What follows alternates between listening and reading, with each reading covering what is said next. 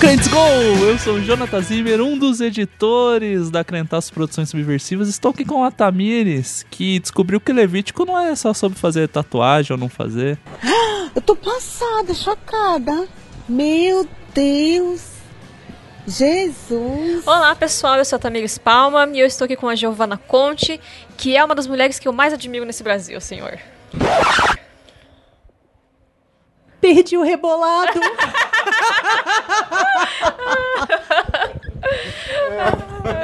eu não sei o que eu vou falar. Ai, meu Deus!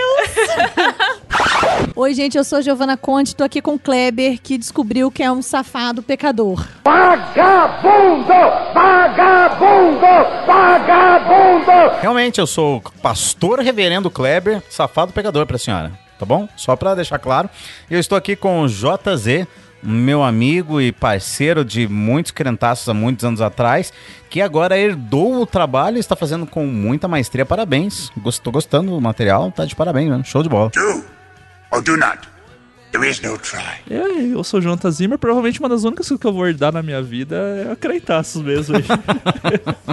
Vai, filhão! e é isso, hoje vamos falar sobre esse tema talvez alguns tenham preconceito, mas ouçam o programa. Vamos, o que, que vocês acham aí? Depois que vocês escutarem, vocês vêm e comentem pra gente poder conversar sobre isso. Empreendedorismo social com duas pessoas que a gente ama muito e tem, tá muito feliz de poder gravar sobre esse tema aqui em podcast presencial, fugindo um pouco do, do que vem sendo nos últimos anos. Então tem aquele barulhinho gostoso, tem café, pão de queijo no fundo aqui. Aproveitem e vamos conversar sobre isso.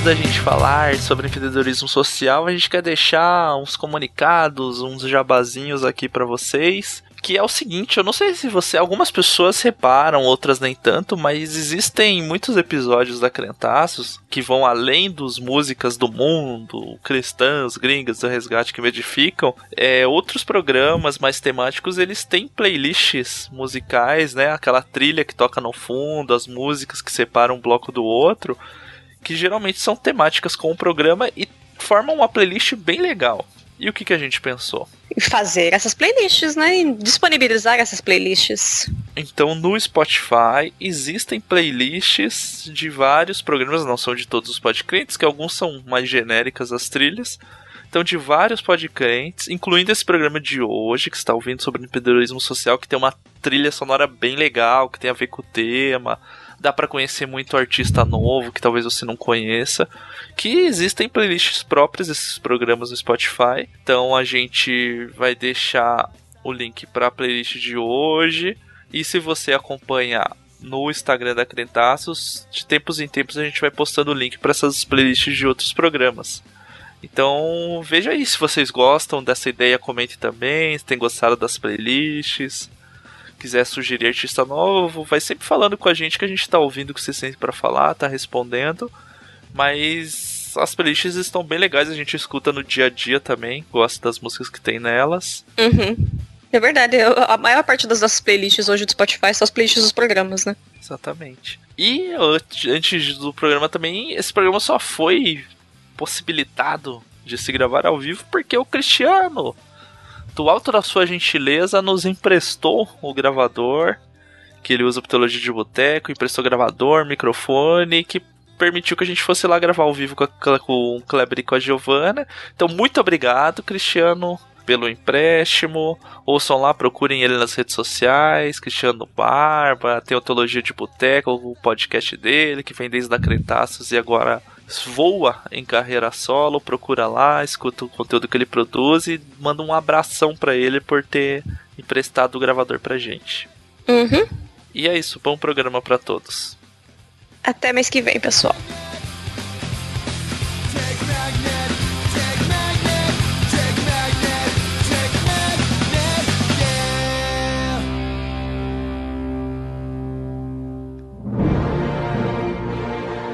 A Crentaços Produções Subversivas apresenta Pod Crente, o podcast do blog dos Crentaços.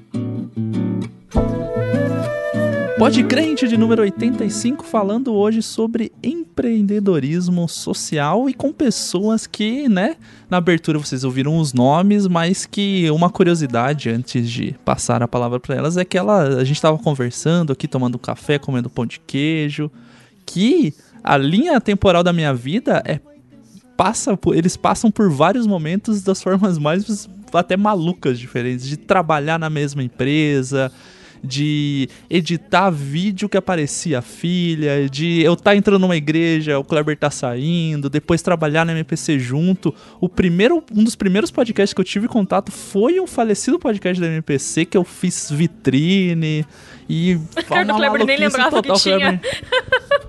a cara dele, nossa, isso existiu. Não me lembrava nem que o nome era vitrine, mas tudo bem, vamos pra frente. Não, não era o nome do programa, era o desenho que aparecia ah, okay, pras pessoas, okay. eu fiz uma Agora edição. fez mais sentido.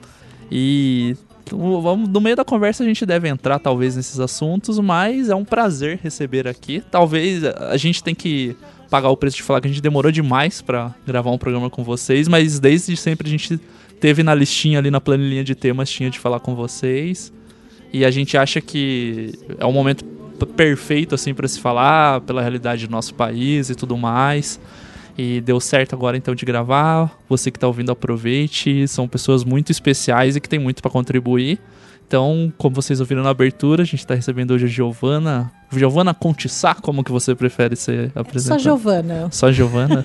Eita, Giovana! Giovana da Youngers. Fala aí um pouco mais como que você se definiria. Ai, que pergunta difícil. Gatinha. Então se apresenta. O que, que você acha que os outros têm que saber de você aí no podcast?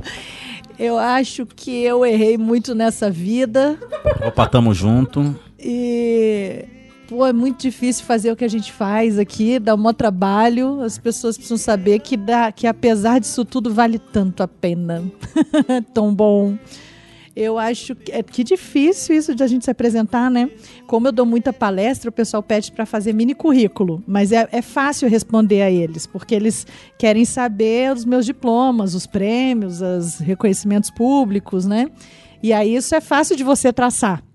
Difícil é quando você pergunta: o que você quer que as pessoas saibam sobre você? É bem pouca coisa. bem pouca. só o que só o que tá aí na mídia é mesmo, bonito. né? Só o que tá aí na mídia. Então, mas eu, eu tô em crise se eu me apresento dessa forma, mas como eu não saí da crise ainda, vou continuar usando a mesma apresentação. Eu sou mãe, que quando a gente fala de empreender, eu não sei até onde a gente leva isso. Porque os homens empreendedores, quando eles se apresentam, eles não dizem, eu sou pai. É, não, faz, né? não precisa. Né? Não Nenhum, precisa. Nenhuma né? profissão, praticamente. É, então, mas aí, por que, que a gente tem isso, né? Hoje, no, aqui em Curitiba, no Brasil todo, mas aqui em Curitiba especialmente, que eu acompanho, tem o empreendedorismo feminino. Por que raios a mulherada teve que separar?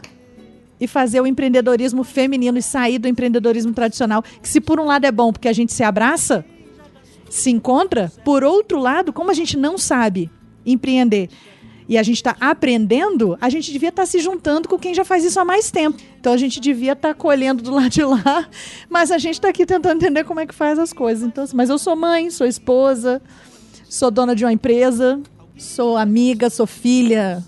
Aqui na vila você é pastora? Eu sou pastora. Pastora! é e o Kleber voltando depois de anos, né? Você que é da classe antiga, que já envelheceu aqui na Crentaus, já ouviu o Kleber participava de Crente de Quinta na falecida TwitchCam, no YouTube, aquele programa que entrava. O Kleber falava um negócio e antes de ir pro comercial, música do Danny Gisler. Entrava o Danny Gisler com o violão. Era uma maluquice. Participou de Podcrente também. De quando eu e a Tami nem participava do Podcrente. Verdade. Bom, tamo aí. É, eu tenho que falar que, né, eu sou Pastor Kleber, tá bom? Eu quero que me chamem ah, assim. Ou reverendo, talvez. Reverendo Kleber. Aham, Cláudia, senta lá. Ou não. e tamo aí, cara, sei lá, tipo, eu, eu sou eu. marido da Giovana, pai da Thaís e da Júlia. É isso aí, essa metamorfose ambulante. E a gente tá reunido aqui, a Tami também tá aqui, como sempre, juntos, Olá. para falar sobre esse tema empreendedorismo social, que a gente veio, vem pensando há um tempo de falar com ele, da gente sempre acompanhou a Youngers pelas redes sociais, fazer, tem que dar o braço torcer que a gente tava, fazia muito tempo que a gente não viu o Kleber e a Giovana, desses tempos a gente passou aqui, conheceu pessoalmente o local, e daí conversou, e daí voltou aquela faísquinha de tipo, hum, temos que gravar um programa com eles para falar sobre isso e tudo mais. O tema, talvez, a gente sabe, e sendo sincero, que provavelmente muita pessoa que escuta a gente, a gente sente pela internet também, tem preconceito com a palavra empreendedorismo, sim. Porque em muitos casos ela é colocada como uma glamorização de eu tenho que brilhar, tenho que estar acima e tudo mais, mas não é a realidade em todas as, as circunstâncias. E principalmente da forma como a gente pretende tratar no programa de hoje. Então, assim, você que viu o título ali e ficou com Preguiça. sei lá, é, vai vir um cara falando, não, é tipo, Prende, sim. é, larga o seu emprego, vende tudo e compra uma máquina de estampar camisetas, não é assim, dessa forma, não é isso que a gente quer falar hoje, então assim, dá uma chance, continua escutando o programa, é importante, pra gente foi importante ouvir tudo isso, mexeu com a gente e a gente acredita que pode fazer diferença pra você também, se não vai fazer diferença de pôr a, você pôr a mão na massa agora, vai fazer você ter uma consciência e ir construindo isso dentro da sua cabeça, do teu coração. Mesmo porque a ideia não é necessariamente empreendedorismo em si, não que a gente não trate desse assunto, mas a ideia é um, um termo composto, né? Empreendedorismo social. Então acho que essa é mais a pegada. E a palavra, o termo empreendedorismo, ele passa por um processo de glamorização como passou outros termos. Vocês lembram do coach? Né? O coach ele teve todo um processo. Tipo, primeiro era chique, depois virou um negócio, sei lá o quê, depois todo mundo era coach. Então tem esses processos. Acho que o empreendedorismo está passando por esse mesmo processo. É, no começo era uma coisa legal, aí depois começou a. Acho que já está na fase quase da banalização. né? Tinha glamorização, agora já está meio que na, na fase da bana- banalização. Mas a verdade, os fatos são que empreender não faz parte da cultura brasileira e eu acho que isso dificulta a gente de entender tudo que significa empreendedorismo. E se eu colocar ainda a questão do empreendedorismo social, fala, putz, o que, que é isso? É, é, pra ver ou é pra comer, né? Tipo, a gente mal, mal entende empreendedorismo, vamos falar de empreendedorismo social, né? Mas é um pouquinho mais, vai além ainda.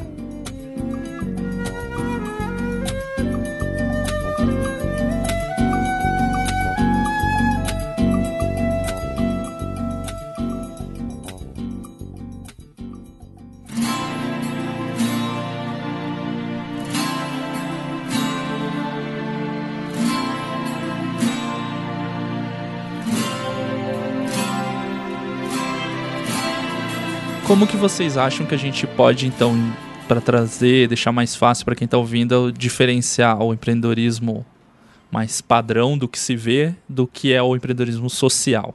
Tá. Eu vou contar uma história. Beleza, manda ver. Porque, assim, no Brasil, a gente passou por uma fase, há uns anos atrás, de um governo que olhou para a classe trabalhadora. Na intenção de incluir muitos no trabalho, a gente teve toda uma legislação e uma série de benefícios que conquistaram espaço para o trabalhador. Junto com essa conquista, que no meu ponto de vista foi super positiva, a gente também teve é, uma. Como é que eu vou dizer? O, o- brasileiro, ele acabou se acostumando, porque é coisa boa, né, gente? Coisa boa a gente se acostuma assim muito rápido. Um efeito colateral, você Teve diria? um efeito colateral. E esse trabalhador, ele acabou conquistando muitas coisas. A gente viu a galera invadindo shopping centers, universidades, aeroportos, conquistas fantásticas e sensacionais. Só que a galera é, conquistou esse espaço todo sem saber cuidar do próprio dinheiro. Então, ninguém pensou em juntar, por exemplo, esse conceito de 13 terceiro, né? É, se ele não existisse, eu não juntaria. O brasileiro não está acostumado a se preparar para pagar as contas que vem a mais no final do ano. Ele não está preparado para juntar dinheiro para tirar férias. Estou dizendo assim, a, a maioria dos, da classe trabalhadora, né? A gente tem amigos, é claro, que sabem fazer isso já, eu espero, né, gente? E aí, quando você chega no momento em que o emprego vai embora, ele começa a desaparecer, o Brasil entra em crise, que culmina numa eleição onde você vira o governo e agora a proteção já não é mais da classe trabalhadora, mas é dos empresários, do empresariado, e aí você tem a, a retirada desses benefícios, você deixa a classe trabalhadora órfã. E ele fica perdido. Ele não tem emprego, ele não sabe o que fazer, ele não sabe como fazer, ele não sabe se sustentar, ele não tem iniciativa, ele não tem resiliência, ele não tem, ele não aprendeu, ele não foi educado no sentido de informação, de instrução, né? A, a ter um comportamento empreendedor. E agora, quando o empreendedorismo passa a ser uma solução real, ele não é. Porque o brasileiro não sabe que, hora, que horas ele acorda, que horas ele vai dormir, como é que ele começa, como é que ele trabalha. Se eu não bater ponto, ou se eu não dever resposta para ninguém, eu não consigo fazer isso, né? Acho que nós somos ensinados a, a fazer as coisas pautadas por uma ordem que vem de cima. Isso. Então, o, o, a população brasileira está acostumadíssima. Quando isso não acontece, ela se perde. É, tanto que isso se reflete no fato de que a gente sempre espera que um político vai fazer a diferença e salvar o país inteiro, essa né? coisa do messianismo político, é, o, né? o, Pepe Mujica, que era o presidente do Uruguai, ele fala que o, o principal problema da esquerda latino-americana foi que ela formou consumidores e não cidadãos. E isso, e, trocando Mujica as palavras, é, cara, né, é, é, o que você está falando, né, Giovana? De, a gente deu acesso, mas não deu o instrumento não instrumentalizou essa criatura para que ela saiba controlar o que ela tem, né? Porque ela Isso. ganhou, recebeu muitas coisas, mas e como Isso. é que você cuida disso? E como né? é que eu conquisto quando o emprego não, não é a fonte? Mais, né? quando... quando o emprego não existe mais. Então, a galera começou a falar de empreendedorismo, só que de maneira muito amadora. A gente acha que empreender é eu sei fazer alguma coisa.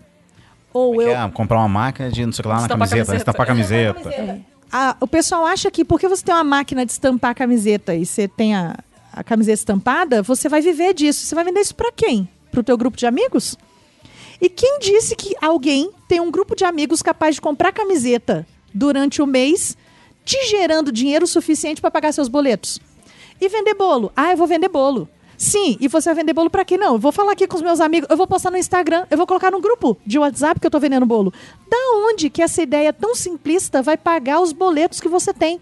Empreender consiste numa estratégia de vendas, num alcance de clientes, numa estratégia de marketing, num cuidado com a produção que vão muito além de saber fazer alguma coisa e vender essa coisa, vocês entendem? Então, quando vê a galera que fala de empreendedorismo e eles gourmetizam a coisa, falando primeiro que você vai ter resultado rápido. Da onde que você vai ter resultado rápido? Isso não existe. Isso não existe. Só existe se o pai bancou o primeiro milhão ali. Isso, exatamente. Para piorar, a gente ainda tem essas coisas acontecendo. Esse... Ainda tem esses agravantes e o brasileiro é sonhador, o brasileiro se apega. Então a gente vê que deu certo para um, a gente acha que vai dar certo pra gente. Deu certo com essa, eu serei a exceção. É um em um milhão, eu sou um. E a gente se apega a essas coisas achando que é fácil, achando que é rápido.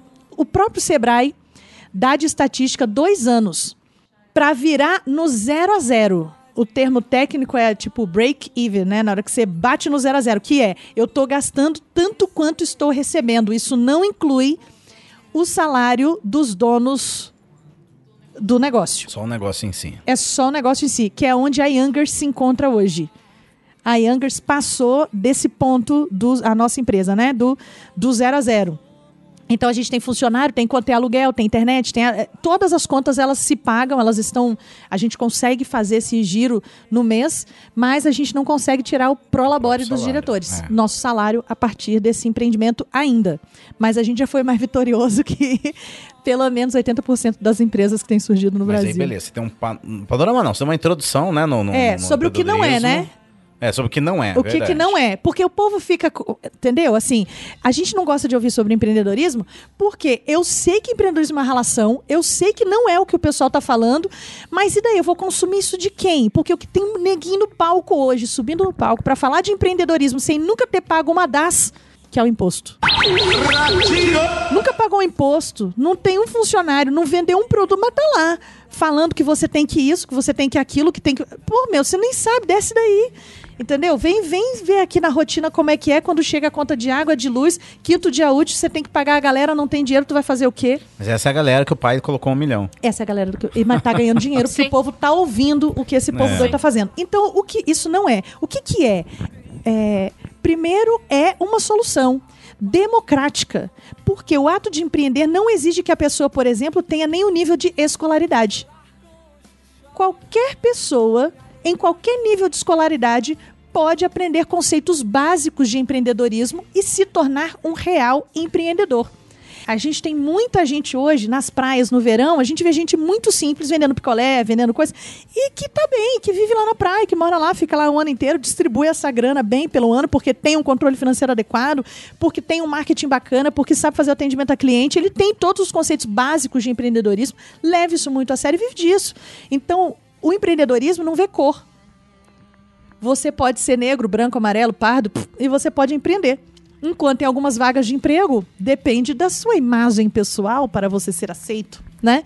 Então, o empreendedorismo ele é uma solução. Quando a gente encara isso como trabalho, com os desafios, ninguém vai pegar no teu pé, você não vai bater ponto para alguém, você vai bater ponto para você mesmo. Se você não tiver disciplina, você não vai conseguir. Você vai receber mais nãos do que você recebe no seu trabalho. Aliás, muito mais muito mais. E se você acha que é só com você, ou se à medida que você recebe não, você desiste, você vai falhar. Então você vai fracassar várias vezes. O detalhe não é só o fracasso, né? Acho que quando a gente empreende, a gente tem que fracassar e entender por que, que eu fracassei. É para pontuar a frase. Né? Mas é, então, aí essas coisas trazem a gente para um universo empreendedor de responsabilidade, de planejamento, de passos práticos, coisas factíveis, reais. Aí sim eu estou dentro do ambiente de empreendedorismo. Isso é um empreendedorismo tradicional. Eu vou produzir alguma coisa que eu acredite, ou melhor, que eu goste, ou que eu saiba fazer e vou tentar monetizar com isso a partir do pássaro na mão, das perdas toleráveis e vou seguir. A gente é que entrou para o universo, pro pro lado branco da força aí, para a força Jedi, que ainda é a galera que ao fazer isso se preocupa em construir um planeta melhor. Ou para as pessoas que moram nele ou para a natureza, né?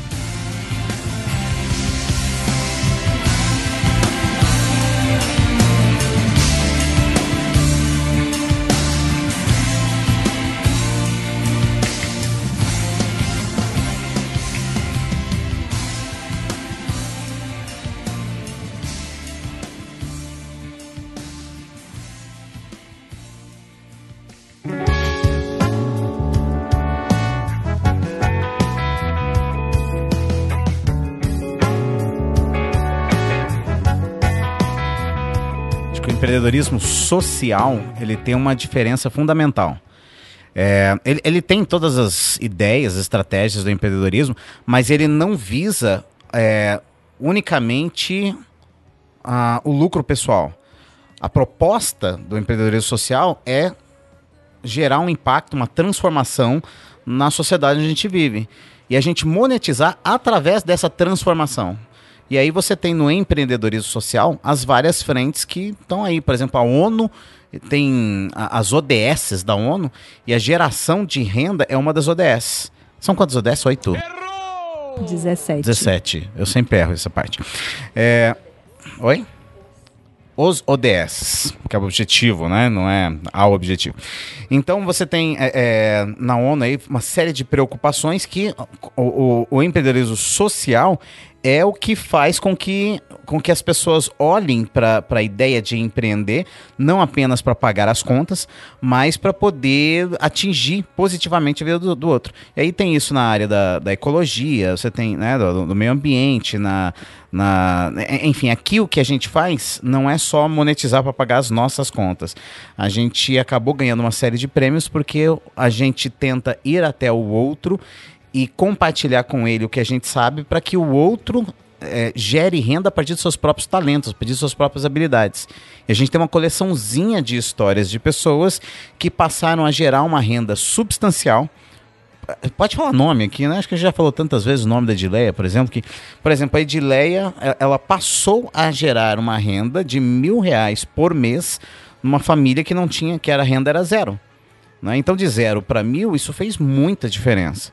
E a gente tem uma série de casos de pessoas que passaram a gerar renda. Né? A Edileia é, é É uma menina da favela, negra, é, né, sabe aquela coisa, ah, não, não, não tem como. Cara, ela é fantástica, ela é uma baita de uma empreendedora.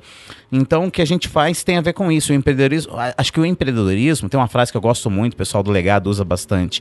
O legado tem como intenção levar o social, levar o social para o empreendedorismo e o empreendedorismo para o social. Porque tem muita gente do terceiro setor apaixonado pela causa, seja ela qual for, e nessa paixão, às vezes, não tem a eficácia para atingir os objetivos que realmente vão impactar em grande quantidade a sociedade.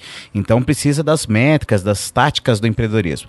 Mas o pessoal do empreendedorismo precisa das táticas do social tem que ter empatia, tem que olhar. Então a ideia é mesclar os dois mundos e você empreender para mudar o mundo. Eu sei que é, fica grande, fica exagerado, mas é isso mesmo, né? Para mudar o mundo a partir daquilo que você faz. Então, é essa é a ideia. A mudança sempre começa. Ela, a gente tem que entender que mudar o mundo é do microcosmo para o macro. Né? Exatamente. Então, tipo, que né, em 2019 a Greta, que eu nunca sei falar sobre o nome da menininha lá, né, ficou, ligado, ficou, super famosa. Uhum. Mas ela começou sendo uma menina fazendo um protesto toda sexta-feira, sozinha, na frente do, do Ministério do Meio Ambiente da Suécia, sabe? E claro, beleza, ah, mudou o mundo. Não, ainda não, mas a gente tem uma geração inteira da faixa etária dela que está em alguns continentes mais preocupados do que em outros, e a gente sabe que isso acontece, né, por questões diversas. Mas é uma questão do micro. Ela não pensou, tipo, ah, se eu começar agora, daqui um ano eu vou estar na capa da Times. Ela não pensou isso. Ela pensou, se eu não começar, pode ser que ninguém comece. Então a gente sempre é, essa questão de mudar o mundo, ela é claro que você pensa que você quer fazer o melhor para o máximo de pessoas que você puder. Mas quando a gente muda só o nosso quintal de casa, já, já é uma mudança, né? O problema é que, é, tipo, que a Giovana falou do empreendedor mesmo, que ele quer ser o dono da Wizard em dois anos. Tipo, calma, amigo. Calma, sabe? A gente adora assistir o Shark Tank pra ver como as pessoas vão fazer coisas sem também, sentido lá. Porque, eu, tipo, claro que os caras são, né, às vezes um pouco arrombados, os, os tubarões. É verdade. Mas. Aí eles fazem as perguntas tipo isso: você quer ser missionário no Japão, mas você fala japonês? Ah, não. Amigo, se ajuda! Se ajuda! E daí você, você vê gente um... muito boa preparada no Shark Tank, mas você vê muito despreparo também, é. né? Pessoas e eu bem falo, sonhadoras. ali já é filtrado. Você Isso. imagina o que, que se inscreveu no negócio, né? Porque, ah, eu quero mudar o mundo, mas daí eu não arrumo a minha cama, eu não lavo a minha roupa, minha mãe tem que limpar não sei o quê, minha mãe tem que fazer isso, meu pai tem que fazer aquilo, eu não me costo pra fazer nada. Exato. Exato. Você tem que mostrar que você até porque não vai. Empreendedor nenhum vai se ele, por si só, não for uma pessoa que cuida de si. Não vai. A gente. É, esse ano de 2019, apesar dele ter sido um ano muito louco na nossa vida, eu acho que foi o ano que eu mais fiz exercício físico, minhas caminhadinhas aqui com o cachorro, né? Minha, minha semi-corridinha. É, mas é no intuito de eu ter tempo para mim, né? É no intuito de dar uma oxigenada aí no cérebro, nas ideias, porque a gente precisa cuidar da gente. Quer ver outra coisa? De eu ter que encontrar tempo pro meu marido, para as minhas filhas. Tem que, não adianta. Eu não vou conseguir mudar os outros, as outras famílias as outras coisas se eu não começar a fazer coisas por nós. Não vai, não vai a lugar nenhum. E não é só o social, é, é, é qualquer empreendedor, qualquer trabalhador. Né? É, o que eu acho bacana do social é que a gente colhe coisas que às vezes é, não, é, é bom pra gente, é bom para os outros mesmo. Então eu fico daqui assistindo as pessoas terem sucesso nas suas próprias vidas e pensando, pô, que massa, cumpri aí, ó. Cumpri o que eu devia ter feito, bacana, deu certo, era para isso mesmo que a gente estava aqui. Mas uma coisa muito importante, acho que o Kleber falou, mas é, é importante a gente frisar: não é porque a gente é social que a gente não visa lucro. Então as pessoas me perguntam: por que você não é ONG? Eu falei, porque eu quero ganhar grana, dinheiro. O social é muito caro. E aí o pessoal ouve isso, já fica assustado, certo? Fica. Pô, capitalista, desgraçada, tal, não sei o que, não sei o que. Calma, mano, mas você quer gerar transformação custa grana. Se eu tivesse vivendo uma anarquia, beleza, não precisava. Mas eu estou no capitalismo. A gente precisa injetar recursos para fazer a máquina da favela rodar. É, e pegando um gancho isso com o que você está falando, é de saber ler a realidade que, que tá acontecendo, né? Vocês vieram pro meio, depois a gente vai entrar nesse ponto específico, aprofundar um pouco mais da história especificamente da Youngers, mas é a Youngers ela tá num local de vulnerabilidade, ela tá dentro de uma favela. Vocês vieram, decidiram não só ter a Youngers aqui dentro, mas como tá morando aqui dentro para entender a realidade do pessoal que tá aqui. E assim, né, trazendo para um mais, uma data mais próxima, o ano de 2019, todo mundo viu os índices de desemprego, né? Batendo 14 milhões, agora quando fechou o ano diz que está menos, mas na verdade os dados são complicados, porque tem muita informalidade. É, pessoal que trabalha de forma informal que não se considera ou considera, e daí fica nublado essa linha entre as duas coisas. Mas mesmo assim, se a gente considerar 11 milhões e poucos de pessoas, são, é muita gente desempregada. E assim, quem está desempregado, o boleto continua chegando, continua precisando de água, de gás, de luz, de comer, de material escolar, de saúde, tudo isso continua acontecendo e que, que a pessoa precisa de uma solução para isso. E vocês perceberam que a pessoa pegar uma habilidade, talvez um talento e desenvolver para gerar o lucro para ela é o que ela precisa a princípio no momento e de forma imediata, mas que pode vir sim a se tornar algo que gere receita continuamente para ela e passe a ser a fonte de receita dela. Então eu acho legal destacar essa parte, assim, a gente falar um pouco de, de entender o contexto atual, assim, dessa realidade e por que, que é importante isso que não dá para a pessoa ficar parada e a gente ficar. Não, é lógico que a gente queria que todo mundo tivesse um emprego legal, com registro, com todos os direitos certinhos, mas a gente tá vendo que não tá acontecendo isso e ainda com o temor de que piore a situação. Então tem que existir uma alternativa para isso. É, é, importante mesmo a gente falar, porque o povo desempregado, eu sinto na pele, né? Todo dia que. O número pode ser quantos milhões forem. Na minha porta, todo dia bate meia dúzia. Então, eles estão desesperados, sem esperança. Os caras estão com fome, é pai de família, é gente que está precisando levar comida para casa. Eles precisam de uma solução imediata. Mas eles foram treinados nas últimas décadas a arrumar emprego. Ninguém nunca bateu na minha porta querendo montar um negócio. Nunca. 100% das pessoas vieram aqui atrás de emprego. Então a gente, enquanto Youngers, a gente teve que abrir o coração e mudar um pouco da nossa estratégia e criar uma metodologia de encontração de emprego. Porque enquanto o cara não entra nesse rolê de procurar emprego efetivamente, ele não sossega. Eu não ganho direito de ser ouvida. Eu não consigo falar para ele que amanhã que é verdade. O que aconteceu com a, a menina lá de 19 anos com dois filhos bebê, a Júlia? Júlia, 19 anos, duas crianças em casa, precisava comprar fralda. Comprar fralda é uma necessidade. Tipo, eu preciso comprar fralda para as minhas crianças, 10 reais no bolso. E aí, nas, nos nossos cursos aqui, ela parou e pensou: não, lembrei que a minha avó me ensinou a fazer danete caseiro. Foi o nome do docinho que ela deu. E aí ela saiu, porque 10 reais não compra fralda. Ela pegou 10 reais, foi na, no mercadinho, de manhã, comprou insumos e ela conseguiu fazer 50 copinhos de plástico com dois dedinhos ali do tal do Danete e ela vendeu cada copinho desse por R$ 1,50 de tarde. Ou seja, no final do dia ela tinha 75 reais na mão. 75 reais compra fralda, lenço umedecido e sobra 10 para ela fazer tudo no outro dia. Então, enquanto esse gesto resolve imediatamente, isso também não é empreender, mas é uma solução rápida, certo? É, o que o Giovanni quer dizer assim, já gerou dinheiro, mas o desespero Isso. do pessoal assim, não, empreender não, preciso de um emprego. Eu, é, é, eles nunca têm essas, essas saídas ele precisa de um emprego. Então a gente vem, junta, senta com todo mundo, fala: então, vamos falar sobre emprego. E aí a gente tem que esclarecer para ele: você quer arrumar um emprego? Eu te ensino, a gente realmente ensina.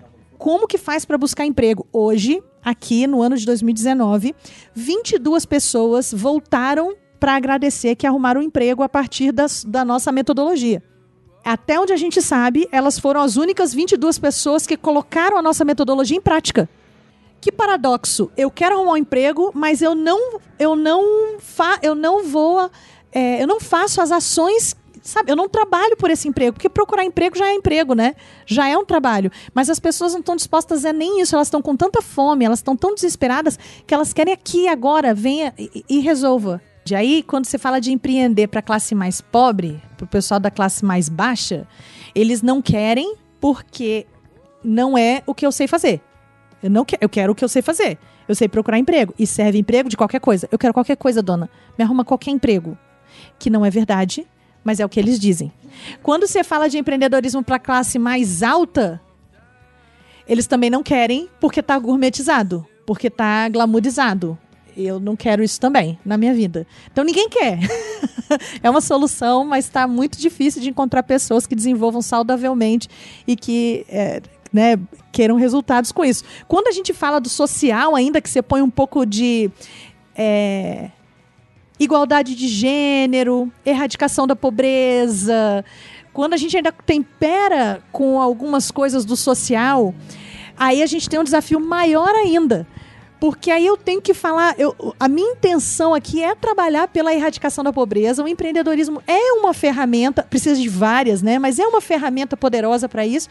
Quando eu falo de igualdade de gênero, eu poder pegar mulheres em situação de violência e algumas delas estão nessa situação porque dependem do dinheiro do do companheiro. Do companheiro. E eu poder libertar ela financeiramente através. Ó, oh, que bacana, gente. O empreendedorismo é uma. Percebe? Isso já aconteceu com a gente aqui da pessoa realmente poder se libertar porque ela começou a produzir alguma coisa em casa para vender, mas com pessoas que não têm instrução, com pessoas que não têm é, é, educação formal, então não conseguem ler qualquer material, ou adquirir ou consumir cursos de qualquer fonte, nem participar de círculos de empreendedorismo, porque não, não foram educadas para tal, né? Elas não têm os instrumentos para dar conta, têm né? os instrumentos e as ferramentas. Então, nosso desafio enquanto empreendedorismo social sendo uma fábrica de empreendedores na comunidade, meu caneco. É um baita de um desafio. E de graça ainda pra galera, né? E do que a gente já falou em outros programas, da importância de se dar, possibilitar a opção para quem não tem condições. Se a gente tem essa ferramenta na mão, é, é muito importante a pessoa ter opção, igual você falou, de gerar. A pessoa que está numa comunidade que já vai para arrumar um emprego tem os outros N fatores que dificultam dela conseguir um emprego, pelo local onde ela mora, que a pessoa vai olhar no currículo, o currículo que pede currículo com foto lá, né? A própria condição de conseguir produzir um currículo para levar até o local. Hoje em dia, então, que muitos lugares você tem que se cadastrar online no site da empresa e tudo mais. Então, são N barreiras a se quebrar que dificultam de forma gigantesca o acesso a ela a essa vaga clássica de trabalho e de criar um mercado local. Pô, você imagina o, o efeito dominó que dá de se ter alguém produzindo dentro da comunidade para poder vender para o pessoal dentro da comunidade e que isso vai crescendo. A gente conseguiu calcular, pelo que a gente monitorou em 2019, mais de 50 mil reais durante o ano todo circularam aqui na comunidade da vila porque ao invés de eu comprar o bolo lá no centro da cidade, eu comprei daqui. Ao invés de comprar um amaciante no supermercado, eu comprei o amaciante artesanal feito aqui. Ao invés de comprar o presente eu, eu, fora da no shopping, eu comprei ele aqui. Então, assim, os nossos empreendedores conseguiram segurar dentro da comunidade durante o ano. É muita grana, meu. 50 mil reais faz toda a diferença. Faz diferença no Natal que o cara não precisa mais que o filho dele saia correndo atrás do Papai Noel na rua porque ele tem condição de comprar um presente pro filho dele. De eu escolher, não, né? De escolher.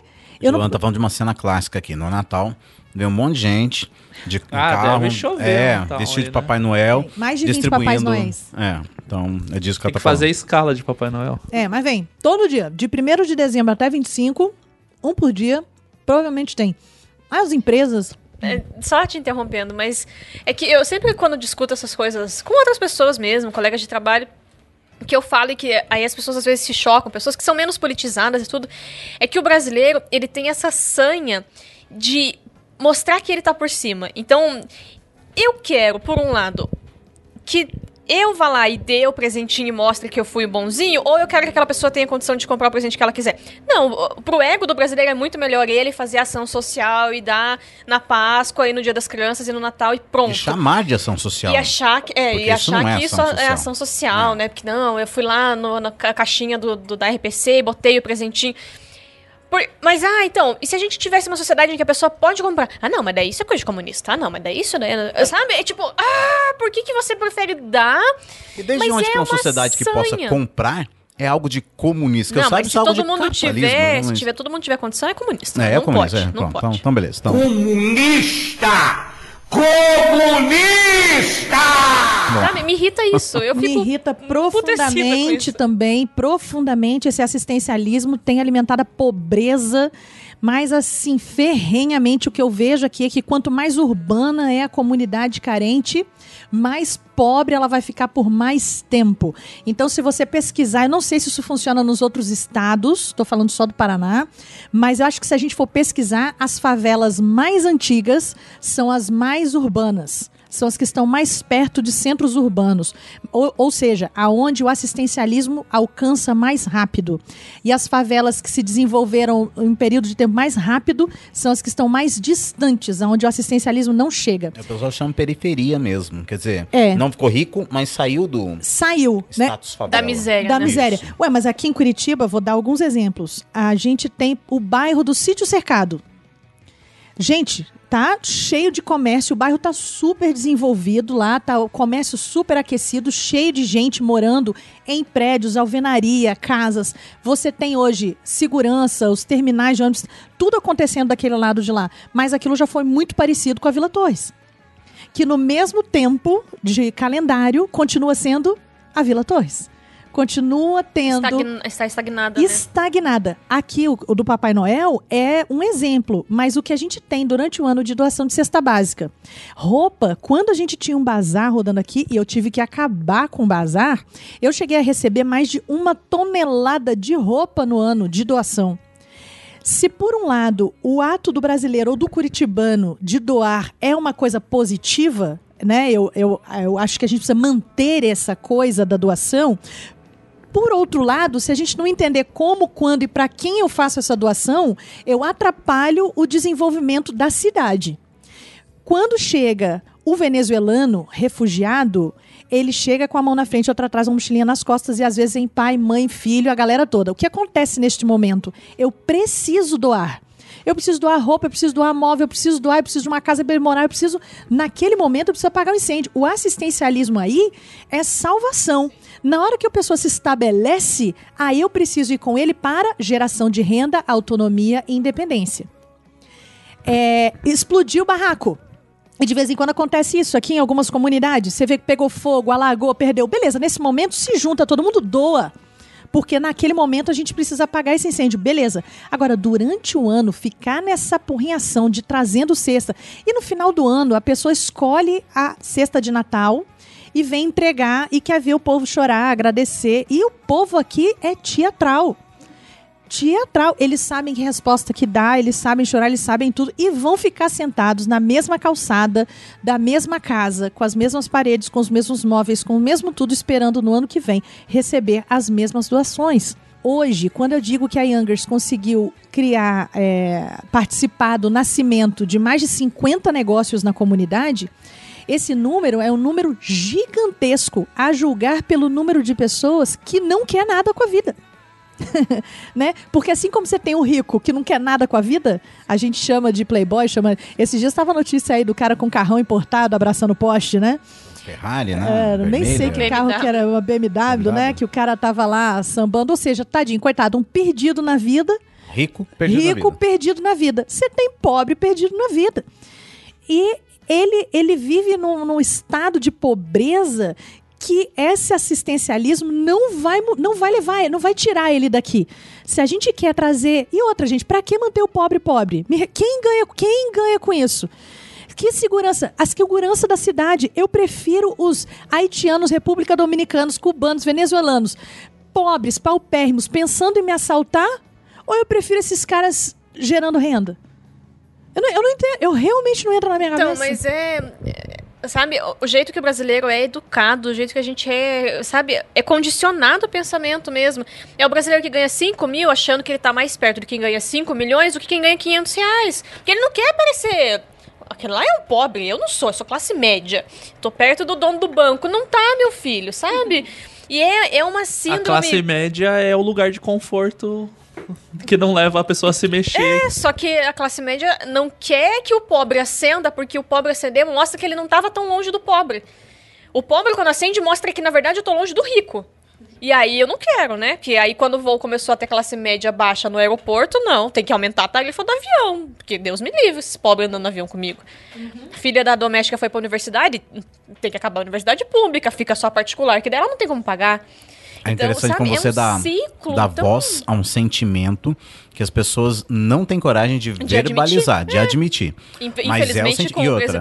que a gente tem agora, as pessoas estão tá- verbalizando. Tá, agora, agora tá, pode verbalizar. Mas eu prefiro que elas verbalizem, porque aí você sabe a quem, a quem você pode, entendeu, sentar e desconstruir. A ferida é tirar o pus da ferida, né? Exatamente. Né? Porque o pior era a época em que ninguém verbalizava, mas agia-se de acordo. E agora com esse presidente, agora chutou o pau do arca, né, cara? Então, tipo, vamos manter os pobres pobres, os ricos ricos, tá ok? E bora pra frente, né? Então, pelo menos a gente sabe com o que tá lidando agora e com é, quem. E, e, sendo bem didático, não é falando que não, vamos todo mundo parar de cesta básica e cada um. Não é isso que tá sendo dito aqui. Isso. Prestando preste atenção. É que essa a gente tem que saber medir quando a, o assistencialismo que a gente está prestando ou que a gente está incentivando de alguma forma, ele serve para alimentar o nosso ego para tirar. A gente tá. A cesta, parece que a cesta básica que está sendo dada é o peso que a gente está tirando das nossas costas. Uhum. E não é isso. É igual um exemplo bem esdrúxulo, assim, mas a gente tenta dar a cartinha do correio lá. De vez em quando a gente vai pegar a cartinha do correio, do Natal. E aí, a parte de cesta básica e material escolar é sempre que acaba primeiro. Daí é de brinquedo, sempre sobra lá, né? Pilha, tá, acabou, tipo, no primeiro dia cesta básica. Mas daí as mesmas pessoas que estão dando material escolar para as crianças são aquelas que falam mal da escola pública. Aí você fica. Mas você. Aí é tipo uma coisa de, não, mas olha, eu dei oportunidade pra criança porque ela tem material escolar. Mas daí eu acho assim, que tem que. Dá um caderno dá oportunidade. Né? É, né? Dá mas lápis daí, dá oportunidade. Então, mas daí ela tá no mesmo pé de igualdade que o menino que estuda na escola particular. Se ela não chegar onde ela não chegou, é porque ela não se esforçou o suficiente, sabe? Então é uma coisa muito. A, a, sabe, a raiz do brasileiro é uma raiz cruel, é uma raiz violenta, sabe? Mas que é, gosta dessa desigualdade. É baseado numa, numa ignorância cruel, né? Porque essa, esses tempos aí, falando, trocando um pouquinho, mas eu me lembro de um amigo meu que, que falou para mim que no Brasil esse negócio dos negros isso é besteira. Que isso é uma bobagem, porque os meus avós eram italianos, eles não tinham nada, eles chegaram aqui e não sei o quê. tudo. É, uhum. conseguiram tudo do nada, do nada, né? Aí eu perguntei, vem cá, seus avós ganharam terra? Ganharam, mas veja que Veja que não tinham nada, era só a terra. Nossa, que tadinhos. Pois é, né? né? Tadinhos, né? Então, o brasileiro, ele, ele tem um, uma sensação, uma, uma impressão da, da meritocracia que é, que, é, que é fantasiosa. É fantasiosa. Então ele tenta, sei lá, colocar a coisa como se fosse lei, como se fosse. E, e tenta argumentar e tenta mostrar e tal. Mas é, é, é tão falacioso que, que dá vontade de olhar e falar, não, tá bom, amigo Beleza, deixa. Dá vamos. vontade de gravar o que ele tá falando e falar. Agora você escuta o que você falou e veja se é de verdade, se faz sentido. É, é verdade, é, é verdade.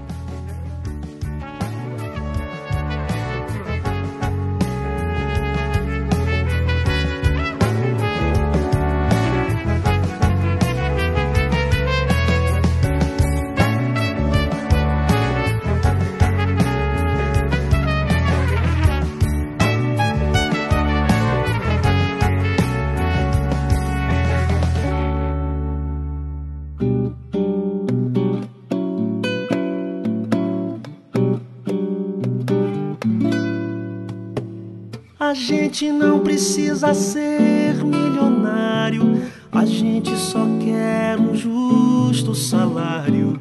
A gente tem que levar fé no trabalho aqui. Mas passando esse momento mais indignação. É, assim, foi mal, desculpa. Não, Vamos voltar aqui. Faz parte, né? Mas de, de entender do que está sendo falado aqui é de praticamente achar uma linha no meio ali entre precisa se ajudar essa pessoa imediatamente, que ali cairia na, na questão da, usando como exemplo a cesta básica, do ser dar uma força ali, dar aquela empurradinha pra pessoa vamos tentar achar um eixo, né? achar um eixo para que você não precise passar por essa situação de novo. Isso, até porque o futuro do mundo do trabalho, a gente já está falando disso bastante, e eu que trabalho só com as vagas chamadas generalistas, que são é o assistente, assistente de serviços gerais, é o assistente de produção, essa galera toda. É, supermercado, caixa de mercado. A gente já tem os primeiros supermercados aqui em Curitiba sem a pessoa do caixa. E aí, self-service. o self-service, você tira quatro pessoas, os sorumaninhos, e coloca um segurança. Pra ver se tá todo mundo passando o caixa.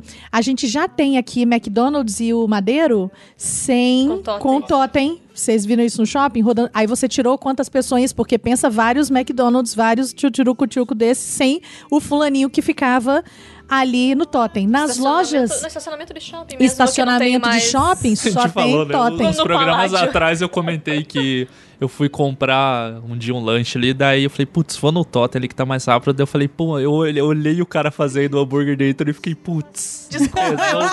Desculpa. Volta lá, né? né? Volta lá. Mas isso é uma realidade. Então, é, se a gente está caminhando no sentido de que essas vagas vão ser robotizadas, ó a minha linha de raciocínio. Hoje, as vagas para essa galera que já não existem vão existir cada vez menos. O empreendedorismo passa a ser cada vez mais uma solução. Ou esse povo começa a gerar renda por si a partir de um talento, do dom que ele já possua, atendendo a uma dor real da comunidade em que ele vive. Ou da cidade, porque também não adianta eu querer vender havaiana customizada se ninguém vai comprar, se isso não é uma necessidade para quem está à minha volta, né? Mas se ele não empreende numa dor, numa necessidade, ele não vai gerar renda. E aí a gente começa a entrar, parece seriado de Netflix. Não sei se vocês já viram que tem duas classes. Uma paupérrima que não sai do lugar e outra super rica.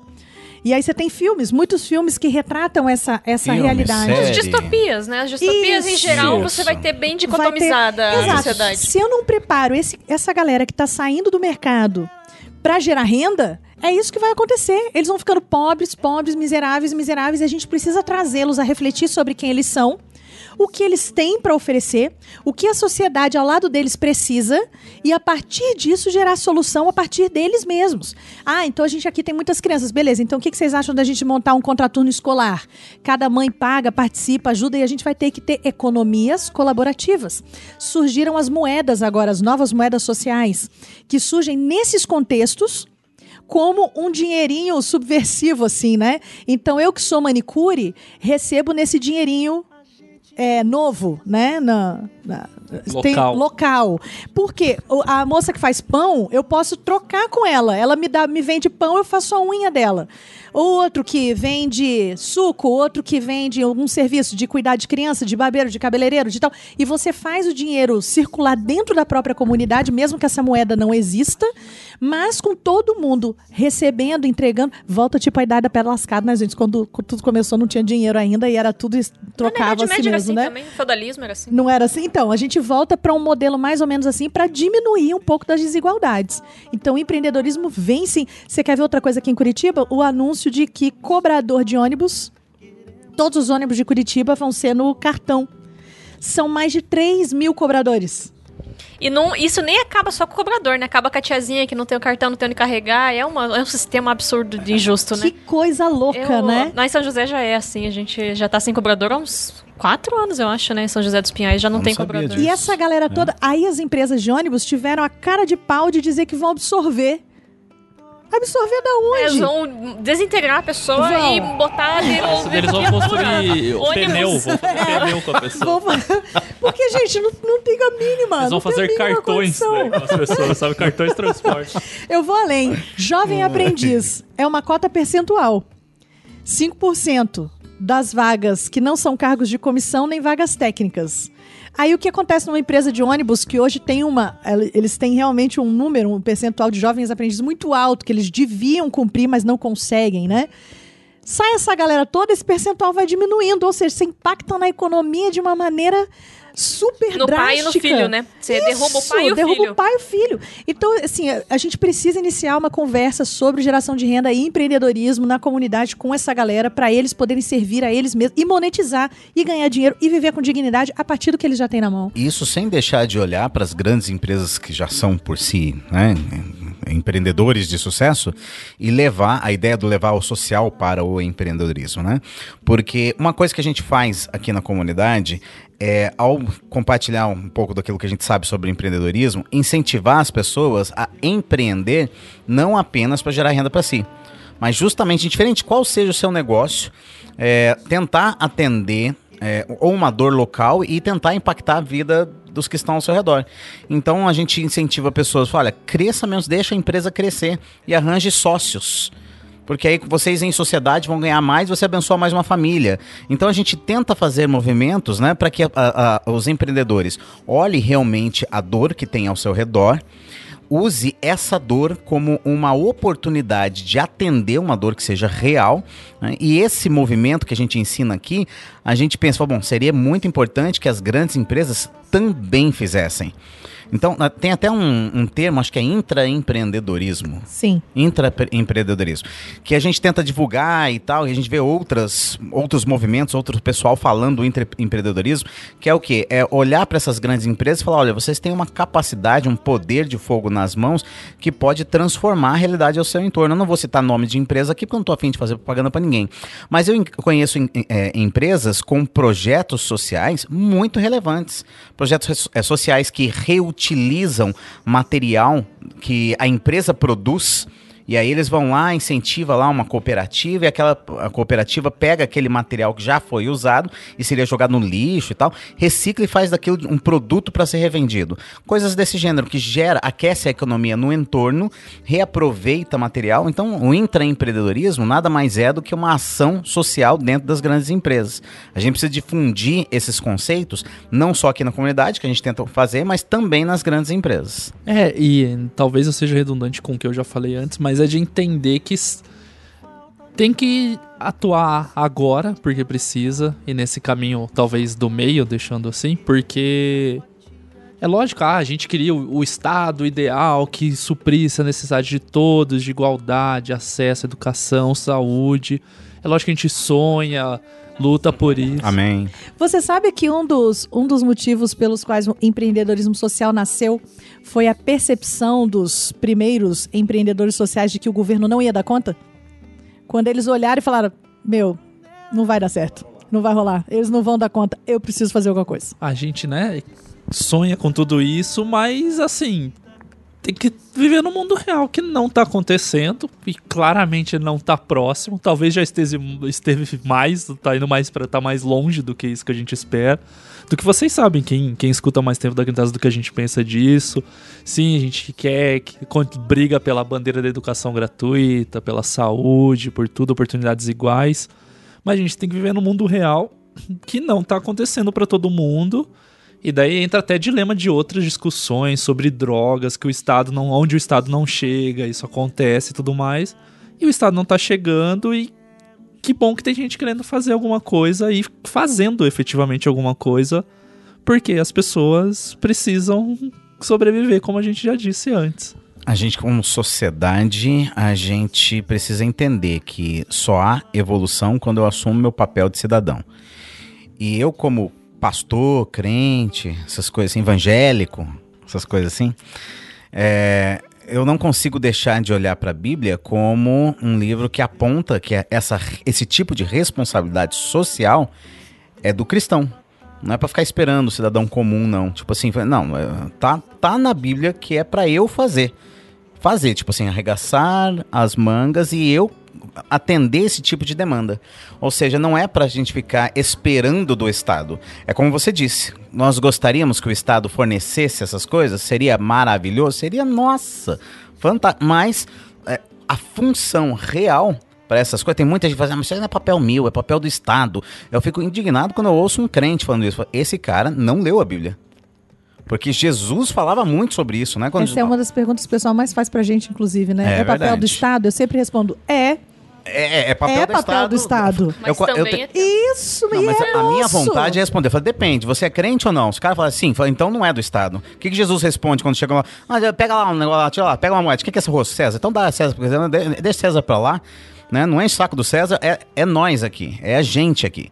Né? Então a igreja deveria assumir aquilo que nos foi proposto. E, cara, tá cheio de texto bíblico falando que a responsabilidade é nossa. Então, quando a pessoa pergunta pra mim, ah, isso é papel do Estado? Falo, se a pessoa não for crente, né? Eu falo, não, então eu concordo com a sua resposta de é. Mas também é nossa como cidadão. Agora você vai falar, é crente, fala, esquece o Estado, mano. Tipo, vamos lá, arregaça a manga e vamos nós aqui, porque o, o, Estado, o César não tá, tá dormindo, tá fazendo outras coisas, bacanal. E não é só não é só nem Jesus, né? Porque a gente tem Jesus, ok. Só que assim, o crente vai lá no Antigo Testamento para falar que não pode fazer tatuagem. Mas daí, dois capítulos depois, fala, por exemplo, sei lá, tô chutando, né? Não sei o número exato, mas alguns capítulos depois fala do ano do jubileu. Ah, não, essa parte que pula que eu não sei o que tá falando. Não, excelente sabe? colocação. Sabe? Então, assim, por que que algumas. A gente vai encher o saco de algumas coisas do Antigo Testamento e aí outras que. A justiça. E assim, eu não. Eu tô fazendo a leitura bíblica. Comecei ano passado, não consegui, mas não desisti, né? A gente não tem que. Ah, só porque não deu em um ano eu vou desistir, não. Eu tô, tô lá ainda na, na labuta. Na labuta. E aí tem livros que eu nunca tinha lido o livro inteiro, assim, tipo Levítico. Tipo números. É, não, números sim. é o né? último da lista. Mas o, Le, o, Levítico que você pensa, ah, é a lei. Só que daí quando você lê com um é olhar é de entender por que, que aquilo está ali, uhum. você, tipo, por que, que Israel, volta e meia, Deus mandava alguém invadir as pessoas? Não era só porque elas estavam abandonando a fé. Mas abandonar a fé era parte de uma coisa que elas se voltavam contra Deus e aí elas passavam a ser injustas e aí elas deixavam gente morrer de fome e aí Deus falava, passou do limite, pessoal. Mas você tá tor... com uma teologia mais requintada do que muito pastor que eu conheço, minha querida. Eita Deus! Porque é essa a leitura exata. Quando o, o pecado começa a acontecer em Israel, não é só... É, é, também porque Deus fala, não, peraí, amar a Deus sobre todas as coisas, mas amar o próximo... É porque realmente começa a haver uma separação é, entre Deus e os homens, e, e aí a galera vai para os bacanal lá da vida, mas também por, por conta da injustiça social. É, faz parte do livro de Levítico, não sei se você já chegou lá. Eu já li ele inteiro. Já li ele inteiro? Então você já leu que. Oi? Eu achei que você dá um spoiler. É, dá spoiler. mas é, é, existem textos que, fala, que Deus fala explicitamente que não deve haver pobre entre vós. É, é lei. É mandamento. Não pode existir pobre entre vós. Então o pessoal fica nessas apurrinhação de ler Levítico para falar coisa moral, estética, por exemplo, da, da, da, tatuagem, que é muito mal interpretado, pelo amor de Deus, na boa. Mas tudo bem, vai dar, vamos dizer que dá uma basezinha e tal. E, e que são alguns pontos, e o resto do Levítico, que é quase todo com a preocupação social e Exatamente. com os outros. Como que você ignora trabalho? É que né? Vocês fixam em três versículos e ignora é. todo o resto? Então, você tá louco? É muito claro que para o povo ser santo, o povo precisa cuidar uns dos outros. Exato. É isso que faz o povo ser santo. É isso e amar unicamente ao Deus de Israel. Uhum. Então são duas coisas que são a base do que faz o povo de Israel ser santo. Daí a gente só vê uma Exatamente. E a outra a gente finge que é coisa que não tem que fazer. Porque não é nem só Jesus. Tem gente que fala, ah, mas vocês dão uma leitura enviesada porque Jesus fala, para ir para o lado social. Que já é uma panaquice sem Mas tamanho. quando fala eh, leitura enviesada, eu falo, mano, vou te contar um exemplo. Ainda quando eu participava do, de uma rede social chamada Facebook, que eu colocava uns textos no começo dessa coisa da polarização, eu escrevia uns textos e levava umas, umas cacetadas que eu nunca tinha levado em anos de Facebook. Aí eu comecei a pegar mais leve, porque o meu salário vinha de uma igreja e tal, então eu comecei a pegar mais leve. Teve um dia que eu coloquei um versículo. Não tô brincando, tá? Eu peguei um versículo, copiei lá da Bíblia Online e colei no Facebook com a citação do só versículo. Aí um comentário lá, e de repente, cuidado com a leitura enviesada é, ideológica da Bíblia. Eu falei, hum, aí esse eu tive que responder, né? Falei, Mano, do que, que você tá falando? Eu só compartilhei o versículo. Exato. Não, mas é que você, está tá fazendo uma leitura. Dá um. Como você, leu, você leu o versículo? Você, você tá aqui na minha casa, lendo minha mente, você, você tá louco? É o Espírito Santo. Era o, é o Espírito é, Ou o Xavier, né? ah, tem uns telepatas mesmo.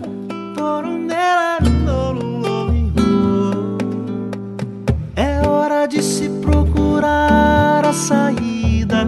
Todo esse egoísmo acaba com a vida. Dera que a gente ouvisse o que Cristo diz.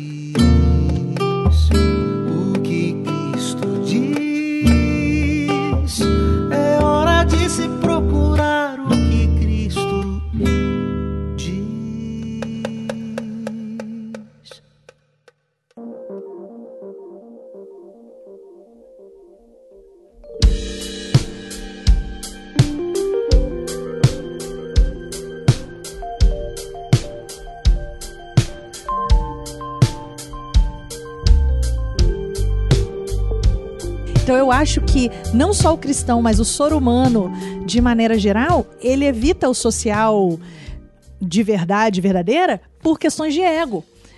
Né? Eu- a- Na história bíblica, o povo de Israel, esse negócio de amar a Deus e o próximo, amar a Deus é teologar, vou estudar, vou ler a Bíblia, vou aprender fariseu sobre. de fariseus. E até o... você fariseu de fariseus. Até hoje, gente, a gente não tem na, no raio da, da, da igreja pessoas que estudam, estudam, estudam a Bíblia, sabem tudo de capa a capa, mas Não dá bom dia pra irmã da igreja. não dá bom dia pra mãe da igreja. Eu conheço um pastor que escreveu no Facebook que esse ano de 2000 que passou de 2019 ia ser o ano que ele ia cuidar da família.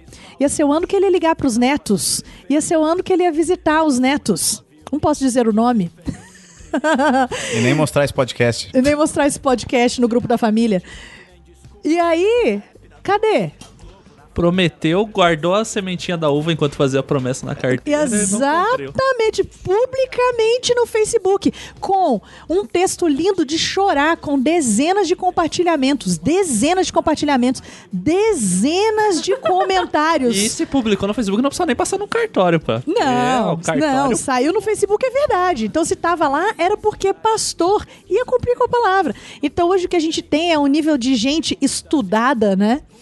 É, teólogo, e ele, eu, eu entrei nessa crise esses dias, acho que eu te mandei uma mensagem, mandei uma mensagem pra Tamires até por causa disso.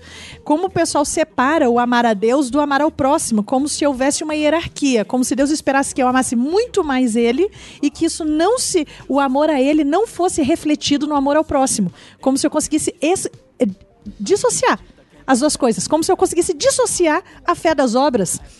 Eu- não, eu vou dissociar. Eu creio, eu acredito, eu tenho fé.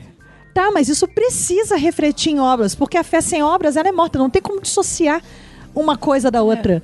Assim, né, fazendo um paralelo. O crente é tipo o cidadão de bem que é falado. Que ele é, ele é o cidadão de bem, só que na prática ele não é cidadão. Tem, ele só quer o direito de Gostei cidadão. dessa. Ele É. não quer o Você dever. sempre fala isso? Eu não tô ouvindo não, muitos eu acho que é só o Espírito Santo. que tá trabalhando. É, é uma bom. pena, é uma pena, porque quando eu vejo uma igreja hoje com profissionais de várias áreas, uma juventude estudada, um povo capacitado. é, esses dias a gente assistiu um culto numa grande igreja e eu olhei para aquilo e falei, pô, cara, que massa! Já pensou? Já pensou se todo mundo aqui entende o seu papel de cidadão e resolve usar os dons e talentos que o próprio Cristo concedeu para a transformação da nossa cidade, mas não ia ter cidade que aguentasse ou que não fosse tremendamente impactada. Não precisava de marcha pra Jesus, pessoal. Não, não precisava, não Todo mundo com precisava. acesso à faculdade, Todo mundo com estudando. acesso.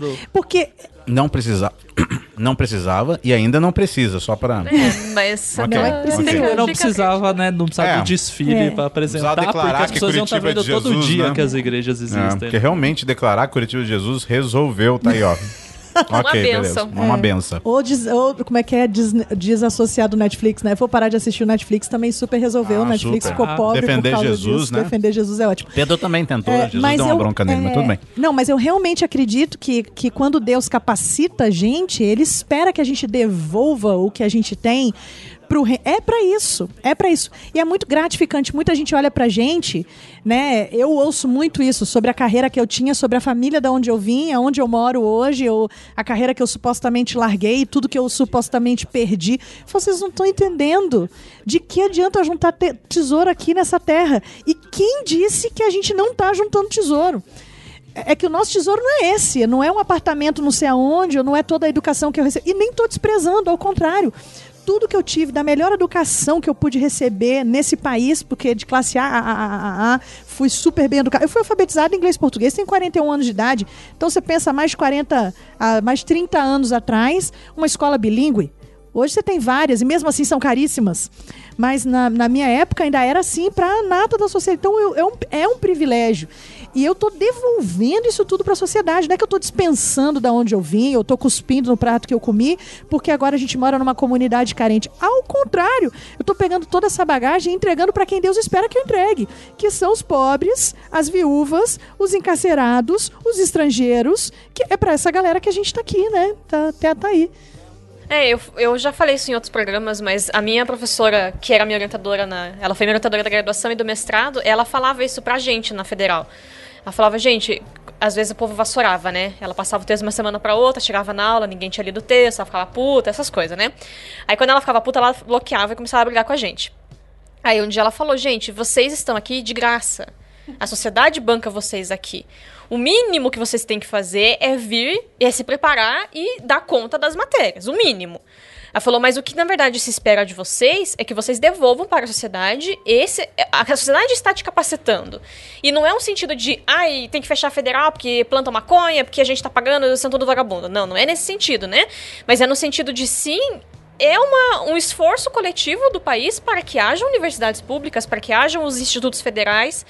E aí sim, um dos motivos. Eu já queria ser professora, né? Eu entrei na faculdade querendo ser professora de história, mas um dos motivos que me mais me motiva a ser a melhor professora que eu posso é isso. Como que eu posso devolver o que eu ganhei na federal? É sendo uma professora fantástica, ensinando os meus alunos a serem cidadãos, a minimamente pensarem a política, não política partidária, mas a política pública de como funciona um país, porque talvez... A polis, né? A é, convivência em porque Enfim. eu não vou conseguir, aí de novo, eu não vou conseguir fazer com que o governo federal mude todas as políticas, mas se eu fizer com que os meus alunos, quando forem eleitores, sejam pessoas mais conscientes, eu já mudei um pouquinho o cenário micro de Curitiba, e daí talvez eles no futuro vão ser políticos, talvez, e aí eles vão pensar em alguma coisa que eu falei. Então é uma questão de sim, a gente tem obrigação. E enquanto cristão, tinha que ser igual respirar entender isso. Porque como, sabe? É que nem empreender. Eu realmente não entendo os cristãos que têm negócios que não são sociais.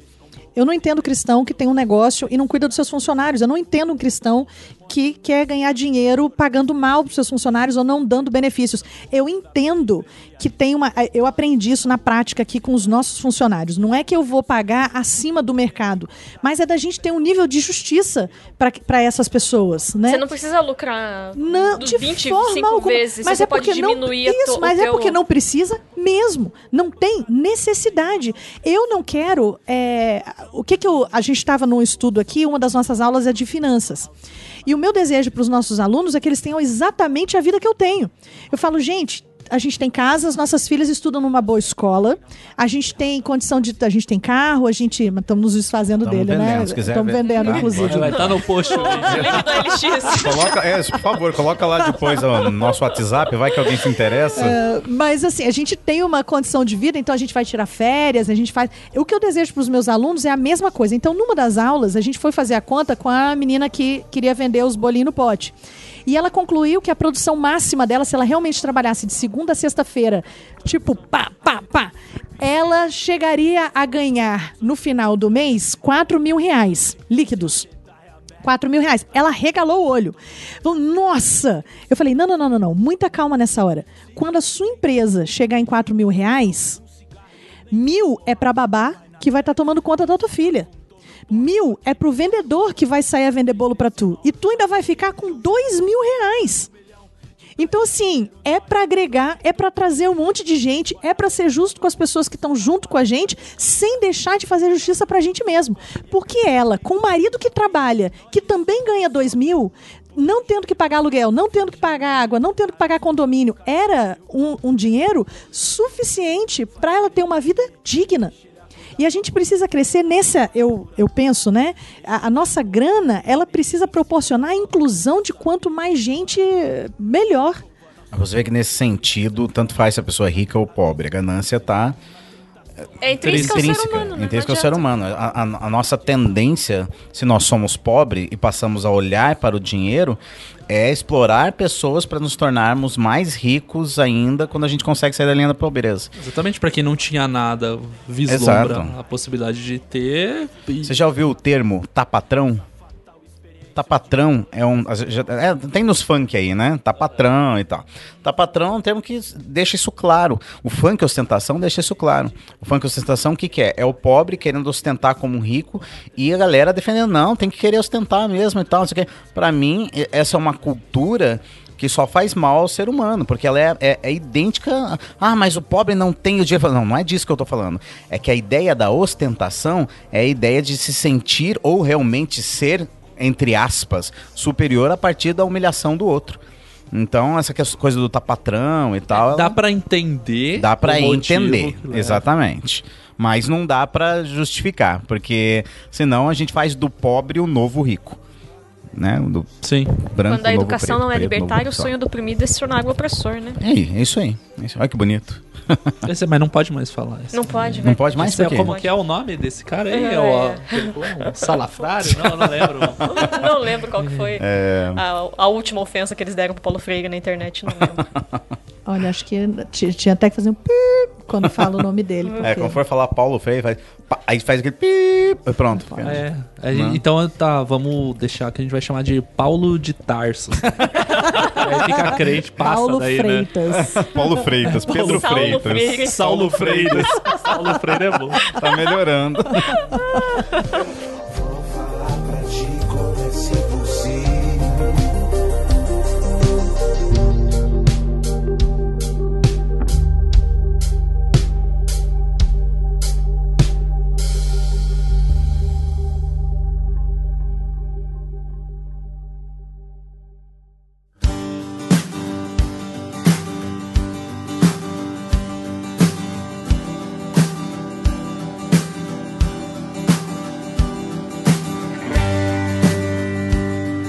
Eu acho que dá pra vocês agora trazerem a história assim da Youngers mesmo. A gente conseguiu passar por explicar, eu acho que tá, ficou bem legal de passar pelo que, que é o empreendedorismo, ir pro social e já no meio trouxe o que, que, por que, que o cristão tem que ter esse papel e entender tudo isso.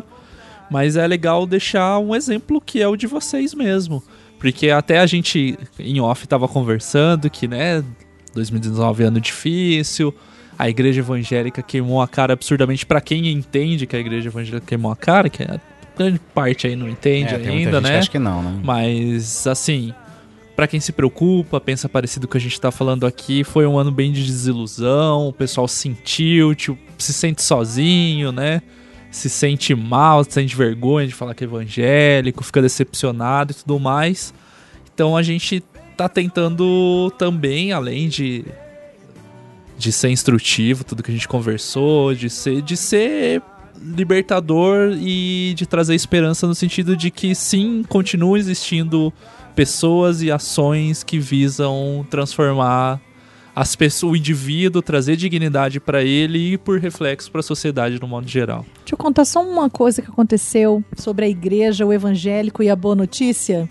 A gente foi selecionado em 2019 para ser acelerado pelo Instituto Legado, que é uma aceleradora de negócios sociais. E tinham 30, ne 32 negócios sociais na primeira aula. E quando eu entrei, sentei lá no meu cantinho, primeira aula de todas, a gente não conhecia ninguém, ninguém conhecia ninguém, aquela coisa assim, né? Entrou também um, um pastor, amigo nosso, da igreja. E eu não sabia que ele estaria lá, ele também não sabia que eu estaria lá. E ele entrou, me viu, e ele veio, sentou do meu lado. E quanto mais a aula ia sobre a gente entender sobre empreendedorismo social e essa preocupação com as pessoas e com o planeta, mais o Lúcio se incomodava na cadeira e ele me falava: Giovana, isso aqui devia ser aula de escola dominical. A igreja devia estar aqui, porque era a igreja que os profissionais da igreja que deviam estar pensando em soluções socioecológicas e tal. Eu olhei para ele e me arrisquei. Eu falei: Lúcio, a igreja está aqui. Veja só. Foi um risco semi-calculado. Foi um risco Ah, semi-calculado, tá. porque olhando para as pessoas e a, a, a paixão e o brilho nos olhos, eu virei pro lado e falei, sem saber os nomes das pessoas ainda: Você é de que igreja? A pessoa respondia: Quadrangular. E você? Assembleia de Deus. E você? Sou Batista. E você? E assim eu fui até metade da sala. E eram todos evangélicos, até a metade da sala. Você Todos. tava todo mundo ali, era crente. Não, não. Não era, né? Eu só fui até a metade da sala e eram todos evangélicos, todos praticantes, atuantes dentro das suas igrejas. O que eu quero dizer com isso é que dentro das igrejas, apesar da gente ter visto no ano de 2019 uma igreja publicamente errada, eu tive o privilégio de conviver com a igreja que deu certo, né? E com a galera dentro da igreja que na cidade de Curitiba tem feito muita diferença na vida de muita gente e que tem recuperado muita gente e que tem cuidado do meio ambiente com soluções é, de reciclagem, com soluções tecnológicas e com muita coisa bacana. Então foi uma delícia de ano ver essa igreja que se une, essa igreja que faz, essa igreja que tá na nossa cidade, que tá do nosso lado, que ela não é tão barulhenta como a outra mas ela tá aí. Então, assim, a gente faz parte desse movimento. Eu contei que eu faço parte de um grupo com mais de 250 pessoas representadas ali, e sempre que eu posto coisas sobre a minha opinião evangélica a respeito do empreendedorismo social, eu tenho uma resposta muito calorosa de muita gente da igreja que está envolvido com essas coisas. Então, uma boa notícia aí, né? Nós estamos, nós existimos. A gente é mais silencioso, mas a gente tá, né? Aí nesse, nesse lugar. Quanto a Youngers, a gente aqui e tudo mais, primeiro eu queria deixar claro que não, eu não. não eu, eu estou admitindo para vocês que nós não somos esses, esses crentes feras que estão fazendo a diferença na vida das pessoas. A gente continua sendo uns vagabundinhos, safados, sem vergonha, pecador. É, a diferença, se é que há alguma, é que a gente reconheceu que o melhor que a gente pode fazer, mesmo assim, para Deus, não passa de trapo de mundice. Né? É, a gente tenta, na nossa miserabilidade, na nossa. A gente tenta não atrapalhar Deus. Acho que tem mais a ver com isso né, do que qualquer outra coisa. Porque assim, Deus está fazendo uma, uma coisa bonita no, no meio da sociedade no, e, e usando a igreja de Jesus, que está na Assembleia, na Quadrangular, na Batista, na Presbiteriana e tal, né, é, é, tá usando a igreja de Jesus para fazer esse, essa restauração, esse alcance e tudo mais. E a gente está tentando fazer parte daquilo que Deus está fazendo. Então a gente está tentando é, é, enxergar que tem uma nova onda e estamos tentando pegar essa onda aí, pegar, surfar essa onda. Né, num ato de, de, de obediência. Faz sentido? Faz. Vou resumir a Youngers. Beleza. Eu trabalhava numa empresa, eu me formei em sistemas de informação pela PUC. E aí eu fui contratada numa empresa internacional. Antes disso eu tinha trabalhado em empresas públicas, privadas, grandes, pequenas, aqui em Curitiba, em São Paulo e Vitória. E essa empresa internacional me contratou e eu fui a Houston, no Texas, a Nova York, algumas vezes, viajar e participei de projetos internacionais na área de tecnologia e fiz uma carreira muito bacana. E por conta dessa carreira, a gente conseguiu comprar o carro que a gente tem hoje à vista na concessionária, à vista, carro zero na concessionária. Pensa, gente, pensa. Quanto custa esse daqui? Ah, gostei tanto. 40 mil, lembra disso? Ah, com certeza. 40 mil. Ah, então tá aí, Bruno, meu presente. Mais, tanto que é o mesmo carro até hoje, é entendeu? Nunca é mais. É isso que a gente tá vendendo, né? É isso que a gente tá vendendo. é, a gente conseguiu comprar um apartamento de três quartos, suíte, com churrasqueirinha na varanda, num condomínio que tem piscina de adulto, piscina de criança, brinquedoteca, academia. academia é, que está financiado pela Caixa. A varandinha já é nossa. o restante está tudo lá Vai pintando na planta assim. Né? Isso, né? exatamente, o tanto que a gente já conseguiu, né? Mas se bobear, o apartamento também vai, vai bailar agora em 2020, a gente também vai se desfazer dele. Estão elefantes brancos assim na, na nossa sala, estão tão ocupando. A sociedade falou que a gente tinha que ter um. A sociedade a falou, acreditou. a gente acreditou e a gente comprou, mas hoje a gente percebe que tá, não, não precisa disso na vida e a gente está se desfazendo, né? É, e esse empregão, eu dentro dessa empresa eu fui promovida três ou quatro vezes em carteira de trabalho, promoções oficiais mesmo, né? Estacionava o carro do lado da gerência, a empresa não sabia como lidar comigo. Recebia a carta na, na bancada de trabalho. Ah, você trabalhou com ela, né? Ah, agora agora que entra a parte que você trabalhou com ela. Quando tem a piada do Albert Einstein, eu era o menino.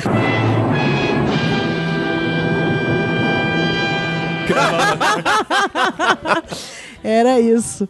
É, foi uma carreira muito boa, inclusive. Eu tinha vaga na garagem. Então eu lembro que eles estavam sondando a gente para expatriar. Eles, na época, estavam abrindo um centro na, na Argentina. E enquanto a minha carreira crescia lá dentro, eu era responsável por receber os novos funcionários voluntariamente dentro da empresa. Eu recebia todo mundo que chegava, eu dava treinamento de novos funcionários, fazia parte de ergonomia, explicava sobre a cultura da empresa. E eu amava os jovens que estavam entrando na empresa, né? Meu negócio era cuidar da moçada, sempre foi. Do lado de fora, é, não tinha como. Eu via a sociedade e os jovens tentando entrar nesse mercado. Eu falava, meu, alguém precisa ajudar essa galera. E o coração da gente queimava por isso tudo. E quando eu parei a segunda criança, eles já começaram a ficar um pouco preocupados, porque a família começa a ficar mais pesada, né? Para crescer dentro. Eu sou mulher, mãe, E aí já começa a ficar mais complexo, porque eu comecei a deixar de topar qualquer parada, qualquer horário, qualquer viagem, qualquer. Porque aí eu já comecei a mudar um pouco a prioridade. Ali, com uma ideia na cabeça e um propósito nas mãos, nasceu a Youngers, que era acreditar na juventude que queria entrar desse universo da onde eu queria sair. Enfim, a gente entendia, entendeu de Deus que a gente precisava naquele momento, eu precisava devolver para a sociedade. A minha história é que eu com 17 anos, eu não acho que eu seja uma pessoa burra, mas a primeira vez que eu tentei vestibular eu reprovei. E eu achei que aquele era o fim da vida. Assim como muitos jovens que tentam vestibular e reprovam. Eles acham que vão morrer. Eu achava que eu ia morrer. E um grupo de uma organização chamada Mocidade para Cristo me encontrou perdida e disse: Você não vai morrer por causa disso. E eles realmente acreditaram em mim e disseram que havia futuro, havia vida após uma reprovação no vestibular. E foi uma reprovação pública, né? Eu saí é, na capa do jornal reprovada. É outra história isso. Histórias de vestibular. É Histórias de vestibular, né? É, e aí, quando eu já estava mais velha com as crianças, eu pensei, meu, sabe aquele menino que está reprovando vestibular hoje? Eu preciso voltar e fazer uma coisa por ele. E a Younger surgiu nesse intuito, então eu ainda trabalhava nessa empresa e por fora, nos fins de semana, de noite, a gente saía para dar palestras para essa juventude que queria entrar no mercado de trabalho. Até que chegou um ponto que eu não conseguia mais conciliar as duas coisas. E conversando muito, a gente começou a fazer um pé de meia. E foram dois anos de eu tentando tocar Youngers e o meu emprego, fazendo um pé de meia, até que no dia que a gente conversou e falou, deu, eu pedi pro meu chefe me mandar embora. E o meu chefe era um americano que disse: Você tá maluca? Por que raios eu te mandaria embora? Eu falei: Não, inventa alguma coisa, mas me manda embora, porque aqui no Brasil, se eu for mandado embora, eu ganho o dinheiro da rescisão e eu preciso dessa grana para tocar o meu negócio. E daí ele falou que não tinha como, mas aí ele acabou descobrindo que algumas outras pessoas, acho que quatro outros funcionários de outro setor seriam mandados embora e que era compatível com o meu salário, tipo, eu valia os quatro. E eu falei, pô, me manda embora, eu tô pedindo para sair. Deixa os quatro aí e parte comigo. Ele falou, então tá bom, você vai ser mandado embora daqui a uma semana, blá blá blá, vai passar lá no médico, vai fazer exame, blá, blá. Eu juntei todas as minhas coisas, eu despedi do time, mas no dia mesmo que o supervisor chegar, você está sendo mandado embora por baixa performance e mau comportamento. Aí eu. E eles olhando para mim, tipo, a gente precisa dizer uma coisa ruim. Ninguém, Ninguém vai mandar embora. Vou te mandar embora porque você é legal. Nós não gostamos de pessoas legais nesse ambiente. Vou te mandar embora porque você pediu. Aí o governo vem, uh, uh, chega a patrulhinha do Ministério do Trabalho e fala, não pode fazer isso, pessoal. Tipo isso. Ai, a gente abriu mão dessa, foi uma decisão junta, né, nossa, em família. E no mesmo mês em que eu saí da empresa, a gente saiu do nosso apartamento e veio morar aqui na comunidade. A gente já tinha um trabalho ah, mas tem uma historinha também de morar aqui. É. Porque eu me lembro, assim, eu, eu dava aula aqui na aqui na comunidade de jiu-jitsu brasileiro. E, e uma. Eu me lembro que 2007 foi um ano difícil, nosso casamento, porque essas coisas de viagem, de, de, de ganhar, de ministério, de trabalho, de blá blá blá eu, eu, dava aula aqui e tal, e, e tinha uma. A gente já tinha um trabalho que era escola dominical com as crianças aqui. E era cansativo, tinha que sair lá do apartamento, vir para cá e tal, não sei o quê. E, e, e um pouco, um, um dos pivôs da, da, da, desse desconforto no casamento também era essa ida e vinda e tal. E, mas, cara, Deus estava por trás disso e a gente nem né, imaginava tudo que tinha para acontecer.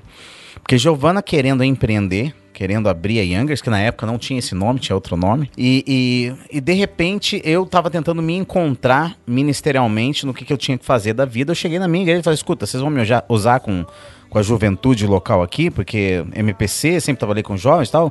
Não é possível, vocês têm que me usar para alguma coisa e tal. E aí o pastor falou assim: olha, vocês. Você não disse que tinha interesse um dia em abrir uma, uma igreja e morar e tal. Eu me lembro quando eu cheguei em casa, eu falei com a Giovana assim, falei, Mal vinha orando já no carro, falou, Deus, se for tua vontade, ela vai falar sim, se não for, ela vai falar, não, beleza, vamos pra frente, né? Vai falar com calma, sim ou não?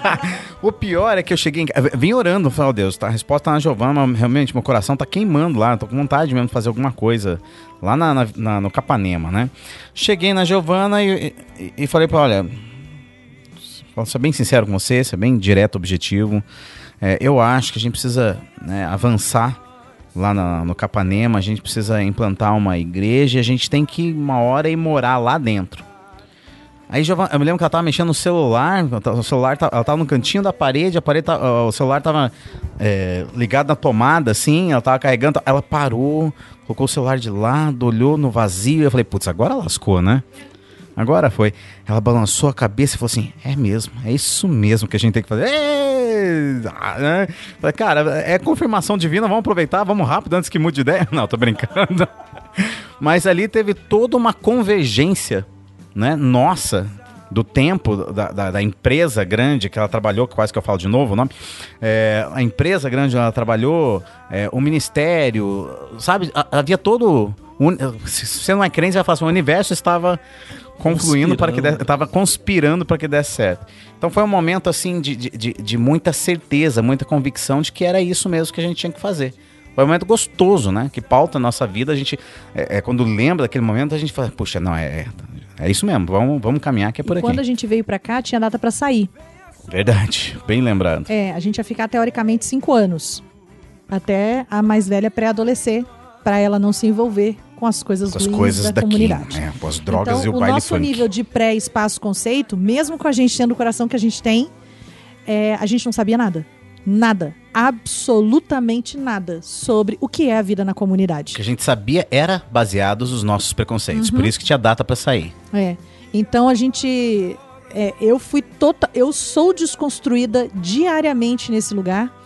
E eu fico. É, eu, eu, Kleber até brinca comigo que eu tenho muita paciência com as pessoas que fazem as mesmas perguntas sempre, do tipo, mas é seguro? Eu posso ir de carro? Mas você não tem medo? E eu sempre respondo com muita calma, porque foram perguntas que eu fiz. Eu entendo de onde estão vindo essas perguntas. A gente não sabe nada. E é muito triste quando pessoas que não sabem nada vêm para mim me dizer o que, que eu tenho que fazer aqui na comunidade. Muita gente vem aqui dizendo, Giovana, eu tenho uma ideia ótima para você fazer aí na sua comunidade. eu também ouço. Sempre ouço.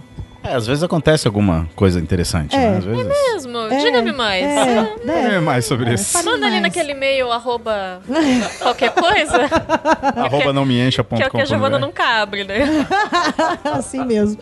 Porque como a gente é prepotente, como eu era quem, quem? Quem sou eu na fila do pão para dizer para esse povo algum. Sabe como? De saber o que eles querem De e precisam. saber o que né? eles querem e precisam. O que aconteceu com a Youngers? Por que, que os últimos dois anos deram tão certo? Cinco prêmios em 12 meses. Da onde isso? Porque a gente se rendeu à estratégia de Cristo. Deus sabe tudo. Aí chega o cego. Aí ele vira pro, pedindo, né? Aí ele vira pro cego e faz o quê? O que queres que eu te faça?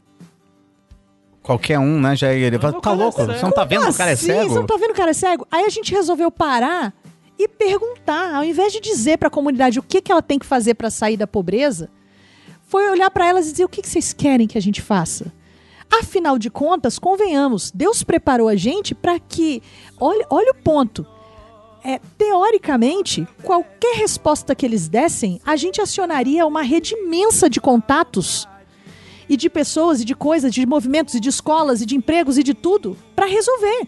Não é que a gente tenha a resposta, mas a gente chegou aqui num ponto em que a gente conhece tanta gente que qualquer coisa que o povo daqui peça, a gente vira ponte para realizar. Mas precisa partir deles.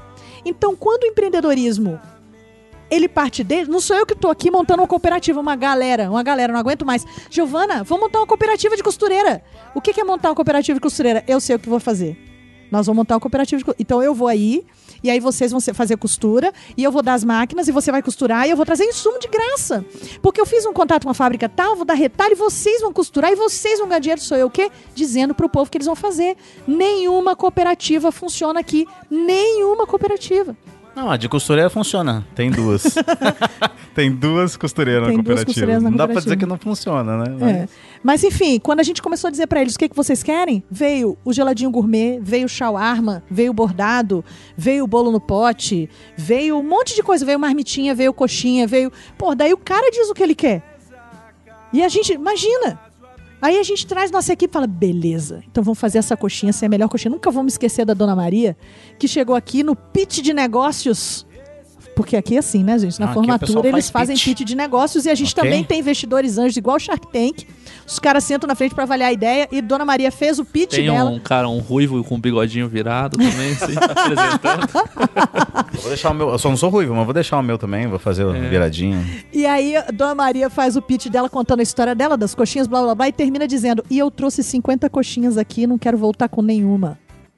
O que aconteceu? Vendeu as 50 coxinhas. Que maravilhosa. 68 anos. Ela disse assim: Eu sei que você só trabalha com molecada, mas eu posso também. Oh, meu Deus. Demorou. Então, assim, eu acho que, que a experiência que a gente tem. Ainda tenho que ouvir gente achando que eu perdi. Eu perdi. Perdi de mim, perdi preconceito, eu perdi pensamentos. A gente não sabe nada, gente. A gente não sabe sobre a energia elétrica desse lugar, a gente não sabe sobre a convivência, a gente não sabe sobre a segurança, a gente não sabe sobre as famílias, a gente não sabe sobre as crianças, a gente não sabe sobre a comida, a gente não sabe sobre as roupas, a gente não sabe sobre as doações, a gente não sabe nada. Então, assim, realmente eu perdi muitos conceitos que eu tinha antes, eu me desconstruí completamente sobre o que é uma comunidade carente, sobre quem é gente boa, quem é gente ruim, que a gente também não sabe. É, mas dizer que eu perdi emprego, bom, não, não é. Não é. Isso eu não posso dizer. Porque hoje todo mundo diz que tudo tem seu preço, né? Olha, mas o meu preço é muito alto para eu voltar. Mas assim, é para não dizer não, ponha muitos, muitos zeros aí para você me convencer a estar num lugar desse de novo. Ah, porque agora você vai vender seu apartamento? Vou vender meu apartamento. Mas meu Deus! Você vai perder o nosso carro tá aqui lindão, lindão. Meu Deus, mas vocês vão ficar sem carro? Vocês têm duas crianças pequenas. Uma de 11 e uma de 8. Atrapalhando, tá atrapalhando tudo. Sabe o que que é enfiar esse carro nessa garagem? Que é o nosso coworking. Desmonta coworking, põe carro dentro. De manhã cedinho, tira carro, monta coworking. Pelo amor de Deus, não cabe Que um carro limpar as manchas do pneu, se vida. choveu, entra, faz aquela trilha de não tem barro. Nenhuma, tá muito atrapalhando, muito atrapalhando. O que a gente faz? A gente desapega. Desapega de coisas, desapega de conceitos, desapega em favor de quê? Em favor, eu não vou nem dizer, pode até ser egoísmo da minha parte, mas, gente, eu, eu acho que eu sou outra pessoa, outra pessoa a partir disso. Enfim. Não entendi o egoísmo da minha parte. Não, porque que, parece que que ela tá- mudou, né? em vez de que eu- pensar. é, em vez de eu Ah. dizer. que- É porque às vezes a gente, quando eu cheguei, a gente chega na melhor das intenções dizendo: eu vou mudar este lugar. Eu vou ajudar as pessoas. Ajudar o escambau. Pô, quem mudou fui eu. Eles que me ajudaram. Você tá entendendo? É, eu não quero que isso soe egoísta porque a transformação foi em mim. Mas é que. Mas é inevitável. Quando a gente passa a servir o próximo, quem sofre transformações profundas é o meu eu. E esse negócio de ajudar, a gente excluiu esse termo da. Entendeu? Muitas pessoas vêm assim, ah, vocês estão lá ajudando. Falo, não, a gente está construindo junto, a gente está contribuindo. A gente literalmente excluiu. Eu não falo, Giovana não fala, a gente tem funcionário aqui, nós, a gente treina nossos funcionários, fala, não, ó, não usa, explica, né? Não usa ajudar, porque quem ajuda está de cima, né? É Você está quando fala embaixo. que o marido ajuda a esposa na Isso, o marido ajuda. Ai, cara, pavor dos negócios. Então a gente excluiu esse termo daqui, sabe? A gente foi construído junto com eles, a gente trabalha, a gente trabalha com. E é muito mais gostoso. E muito abençoador também. A gente realmente foi transformado, assim, de uma maneira assustadora, E mais do que. estamos em processo, é por É isso que a gente mesmo. não vai sair daqui. Não existe essa coisa de que porque a minha filha adolescente está aqui, ela vai se envolver com drogas, ela vai se envolver com prostituição, ela vai. Não tem nada disso, gente. É, tem muita gente boa, muito adolescente bacana, muito espaço, muita família legal, muita coisa bonita acontecendo dentro da comunidade. A imprensa gosta mais das coisas ruins, né? Então, se. se Dá tem- mais, viu, né? é, se rolou uma bala perdida, vai estar na capa do jornal mesmo, mas tem muito mais coisa acontecendo aqui dentro da comunidade e a gente que vê quem é que vem aqui para pegar a droga, né? Então não é porque você tá fora daqui que você tá livre disso, não é porque teu filho tá na escola particular mais cara da cidade que ele não vai experimentar uma das várias drogas que partem daqui em direção e rumo a essas Aos escolas. bairros ricos, né? Exatamente. Os bairros rios consomem as drogas aqui. Exato. Entra carrão, entra playboy, tem de tudo. Venha sobre nós,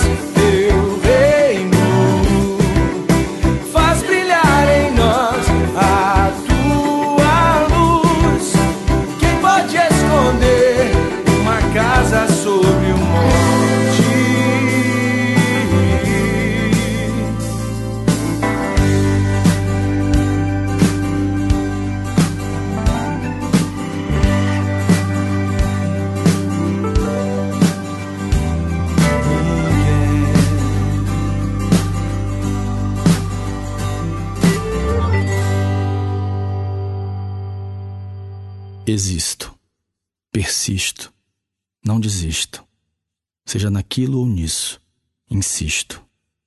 No coração a oração, o rito, a fé, o mar e o não dito, a dor, o amor e o equilibrar infinito.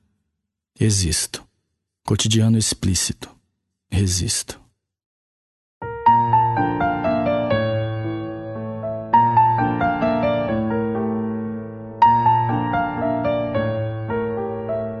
E você que ouviu, gostou do papo, deu aquela aquecidinha no coração, mas deu aquela coceira de querer fazer alguma coisa também, se motivou. A gente vai deixar no post como sempre, mas as redes sociais da Youngers vai por perfil, daí o que vocês preferem? Instagram, né? Instagram, Instagram. acho que tá mais. Instagram. Colocar Instagram. Mas é a mesma. Se você colocar Y na web, você vai achar a gente também y no Facebook. Web, é, você acha a gente no Facebook. O, o site, web, tudo. O site é Y na web com A BR, gente coloca e assim você ficou com alguma coisa, ah, eu, eu tenho alguma ideia de alguma coisa, não, né, pra vir aqui e falar, olha, faça uma cooperativa, Posso mas assim, um você pode quer fazer? Eu Manda quero, ver. porque é justamente sobre isso. Se você tem uma ideia bacana e você quer implementar, se você ouviu isso e quer empreender, quer começar um negócio, pois a Youngers tem um curso online. Lembrando é, que então, todos eu ia produtos... chegar nisso. Ah, tá. Pode vir, vir falar Boa. com vocês aí? Pode. A gente, o que acontece? Eu indicaria hoje o curso online. Ele nem é para ganhar dinheiro, mas ele tem um custo. A gente não está entregando ele de graça e não está entregando de graça de propósito. A maioria das pessoas não valoriza, mas ele custa R$ 49,90. Eu vi, né? Pela, por é, favor, né? né? Então, assim, mas ele tem tudo. Ele é um excelente ponto inicial. Pro cristão que cancelou a Netflix, já Exato. paga o curso. paga o curso. Esse cara está zero, terrível hoje. já paga fácil, paga fácil. Não, e vale muito. Ele tem um conteúdo riquíssimo, é um conteúdo que vale muito mais do que isso. O pessoal que já comprou, que já está fazendo, esse é o feedback que a gente tem recebido. É, tanto que a gente está com ex-alunos que estão sozinhos fazendo propaganda do curso na internet, de tanto que isso mudou a própria vida deles, né? Esse é o melhor caminho, assim, para começo de conversa. Mas não, pelo amor de Deus, eu quero conversar com a Giovana, com o Kleber, pessoalmente. Existe, existe essa possibilidade. A nossa agenda é louca, bem louca. Mas a gente está fazendo esforço durante o ano de 2020 de acomodar mais pessoas na agenda. A gente está mudando a nossa estratégia, que ela foi muito cansativa em 2019 e a gente quer acomodar mais gente para vir conversar com a gente em 2020, pode. Mas às vezes a, o cara fica triste, fala, nossa, mas isso é só daqui a dois meses. Eu falei, respira, meu amigo, respira, porque é uma galera mesmo, o que eu acho ótimo. O Brasil só vai para frente quando essas pessoas com ideias implementarem essas ideias. Então eu quero ouvir, a gente quer atender, mas a gente vai fazer um. É, é, nós somos só dois.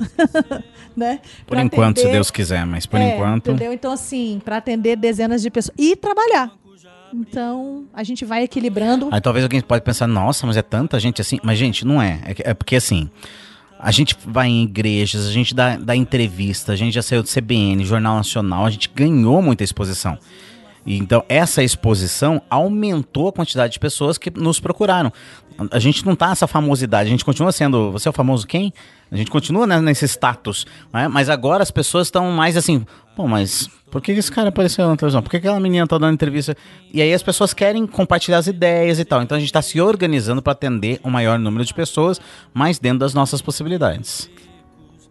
Eu acho que antes da gente divulgar de novo redes sociais, essas coisas, eu acho que vocês podiam falar como que os ouvintes podem ajudar tanto a Youngers, é, como ah, o cara não está aqui em Curitiba, não está no Paraná, ele não. Como que ele pode buscar se engajar para ajudar outros grupos de empreendedorismo social, sabe? Tipo, o que, que, que, eu te, que, que eu posso fazer? Ah, eu não vou, eu não quero trabalhar com isso, mas como que eu me engajo para que isso continue circulando e fazendo funcionar, sabe? Nesse ano, no site da Youngers, a gente vai compartilhar várias possibilidades de empreendedorismo social no Brasil. Outra forma é comprando mesmo os nossos cursos online. Tem três. Você financia. Aliás, consumindo os nossos produtos, porque não temos só os cursos. A Giovana da palestra, eu dou palestra, tem treinamentos. Qualquer produto que você consuma, a gente vai pagar os custos da operação e 100% do lucro é revertido para a própria causa. Outra maneira é, aqui com a gente, independente da cidade onde a pessoa esteja, ela agora em 2020 vai poder ser um mentor dos nossos empreendedores. Não precisa ser empreendedor para isso, não precisa ter experiência com empreendedorismo, mas precisa ter muito amor, paixão por pessoas em vulnerabilidade, porque a ideia do mentor é só pegar na mão e garantir que o cara vai seguir o passo a passo que ele tem aprendido com a gente. Então vai ter um cadastro no nosso site e vai ter uma seleção de mentores para que os nossos empreendedores sejam acompanhados semanalmente. Você pode estar em qualquer lugar do Brasil para fazer isso, porque essa mentoria vai ser online.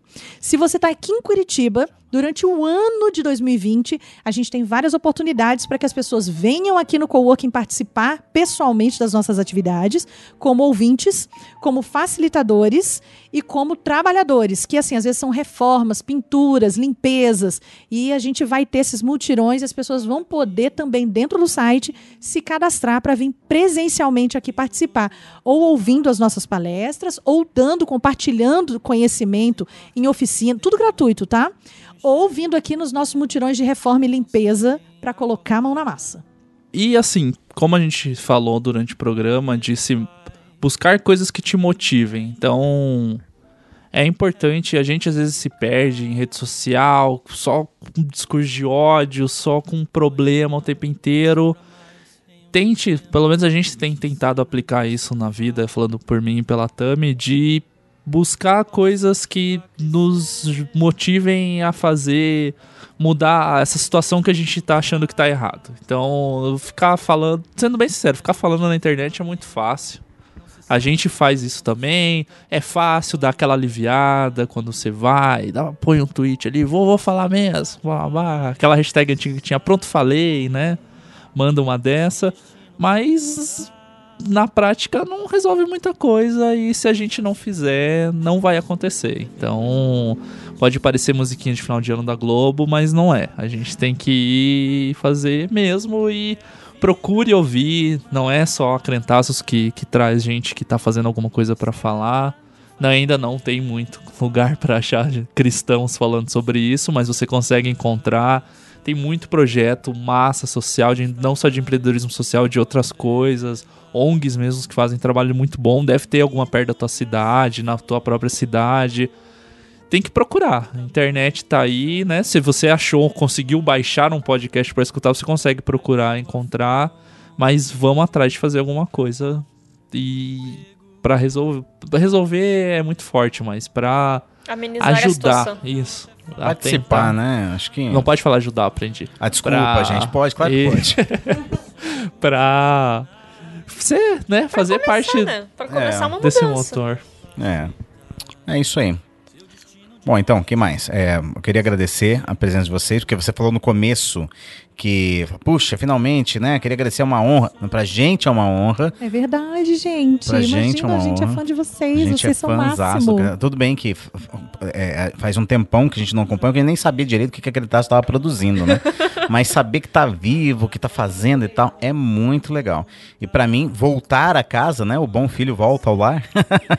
então, para mim é um prazer inenarrável Show, Vocês show fazem um serviço muito importante. Eu acho que disseminar conhecimento é fundamental, fazer as pessoas pensarem. Vocês estão de parabéns, que Deus abençoe vocês da cabeça aos pés, porque, né, gente, vamos combinar que é tudo voluntário, né? Então, é investimento de tempo para compartilhar conhecimento com gente que a gente às vezes nem vê, nem sabe para onde que isso vai, nem sabe que tipo de retorno isso pode causar, ou quanto a gente pode, de repente, cutucar uma pessoa e essa pessoa ser transformadora de alguma outra coisa, né? Então, parabéns mesmo. Deus abençoe. Muito legal. Não deixar que nos parem com o seu terror. Com suor e coragem se fazem heróis. Com amor e esperança nos fazemos nós, heróis do dia a dia na vida que tem. A luz que esperamos um dia já vem. Empunhemos a espada da educação. Estejamos atentos e fortes, irmãos, pois a luta é diária, interna também. Mas o amor sempre vence. Amém.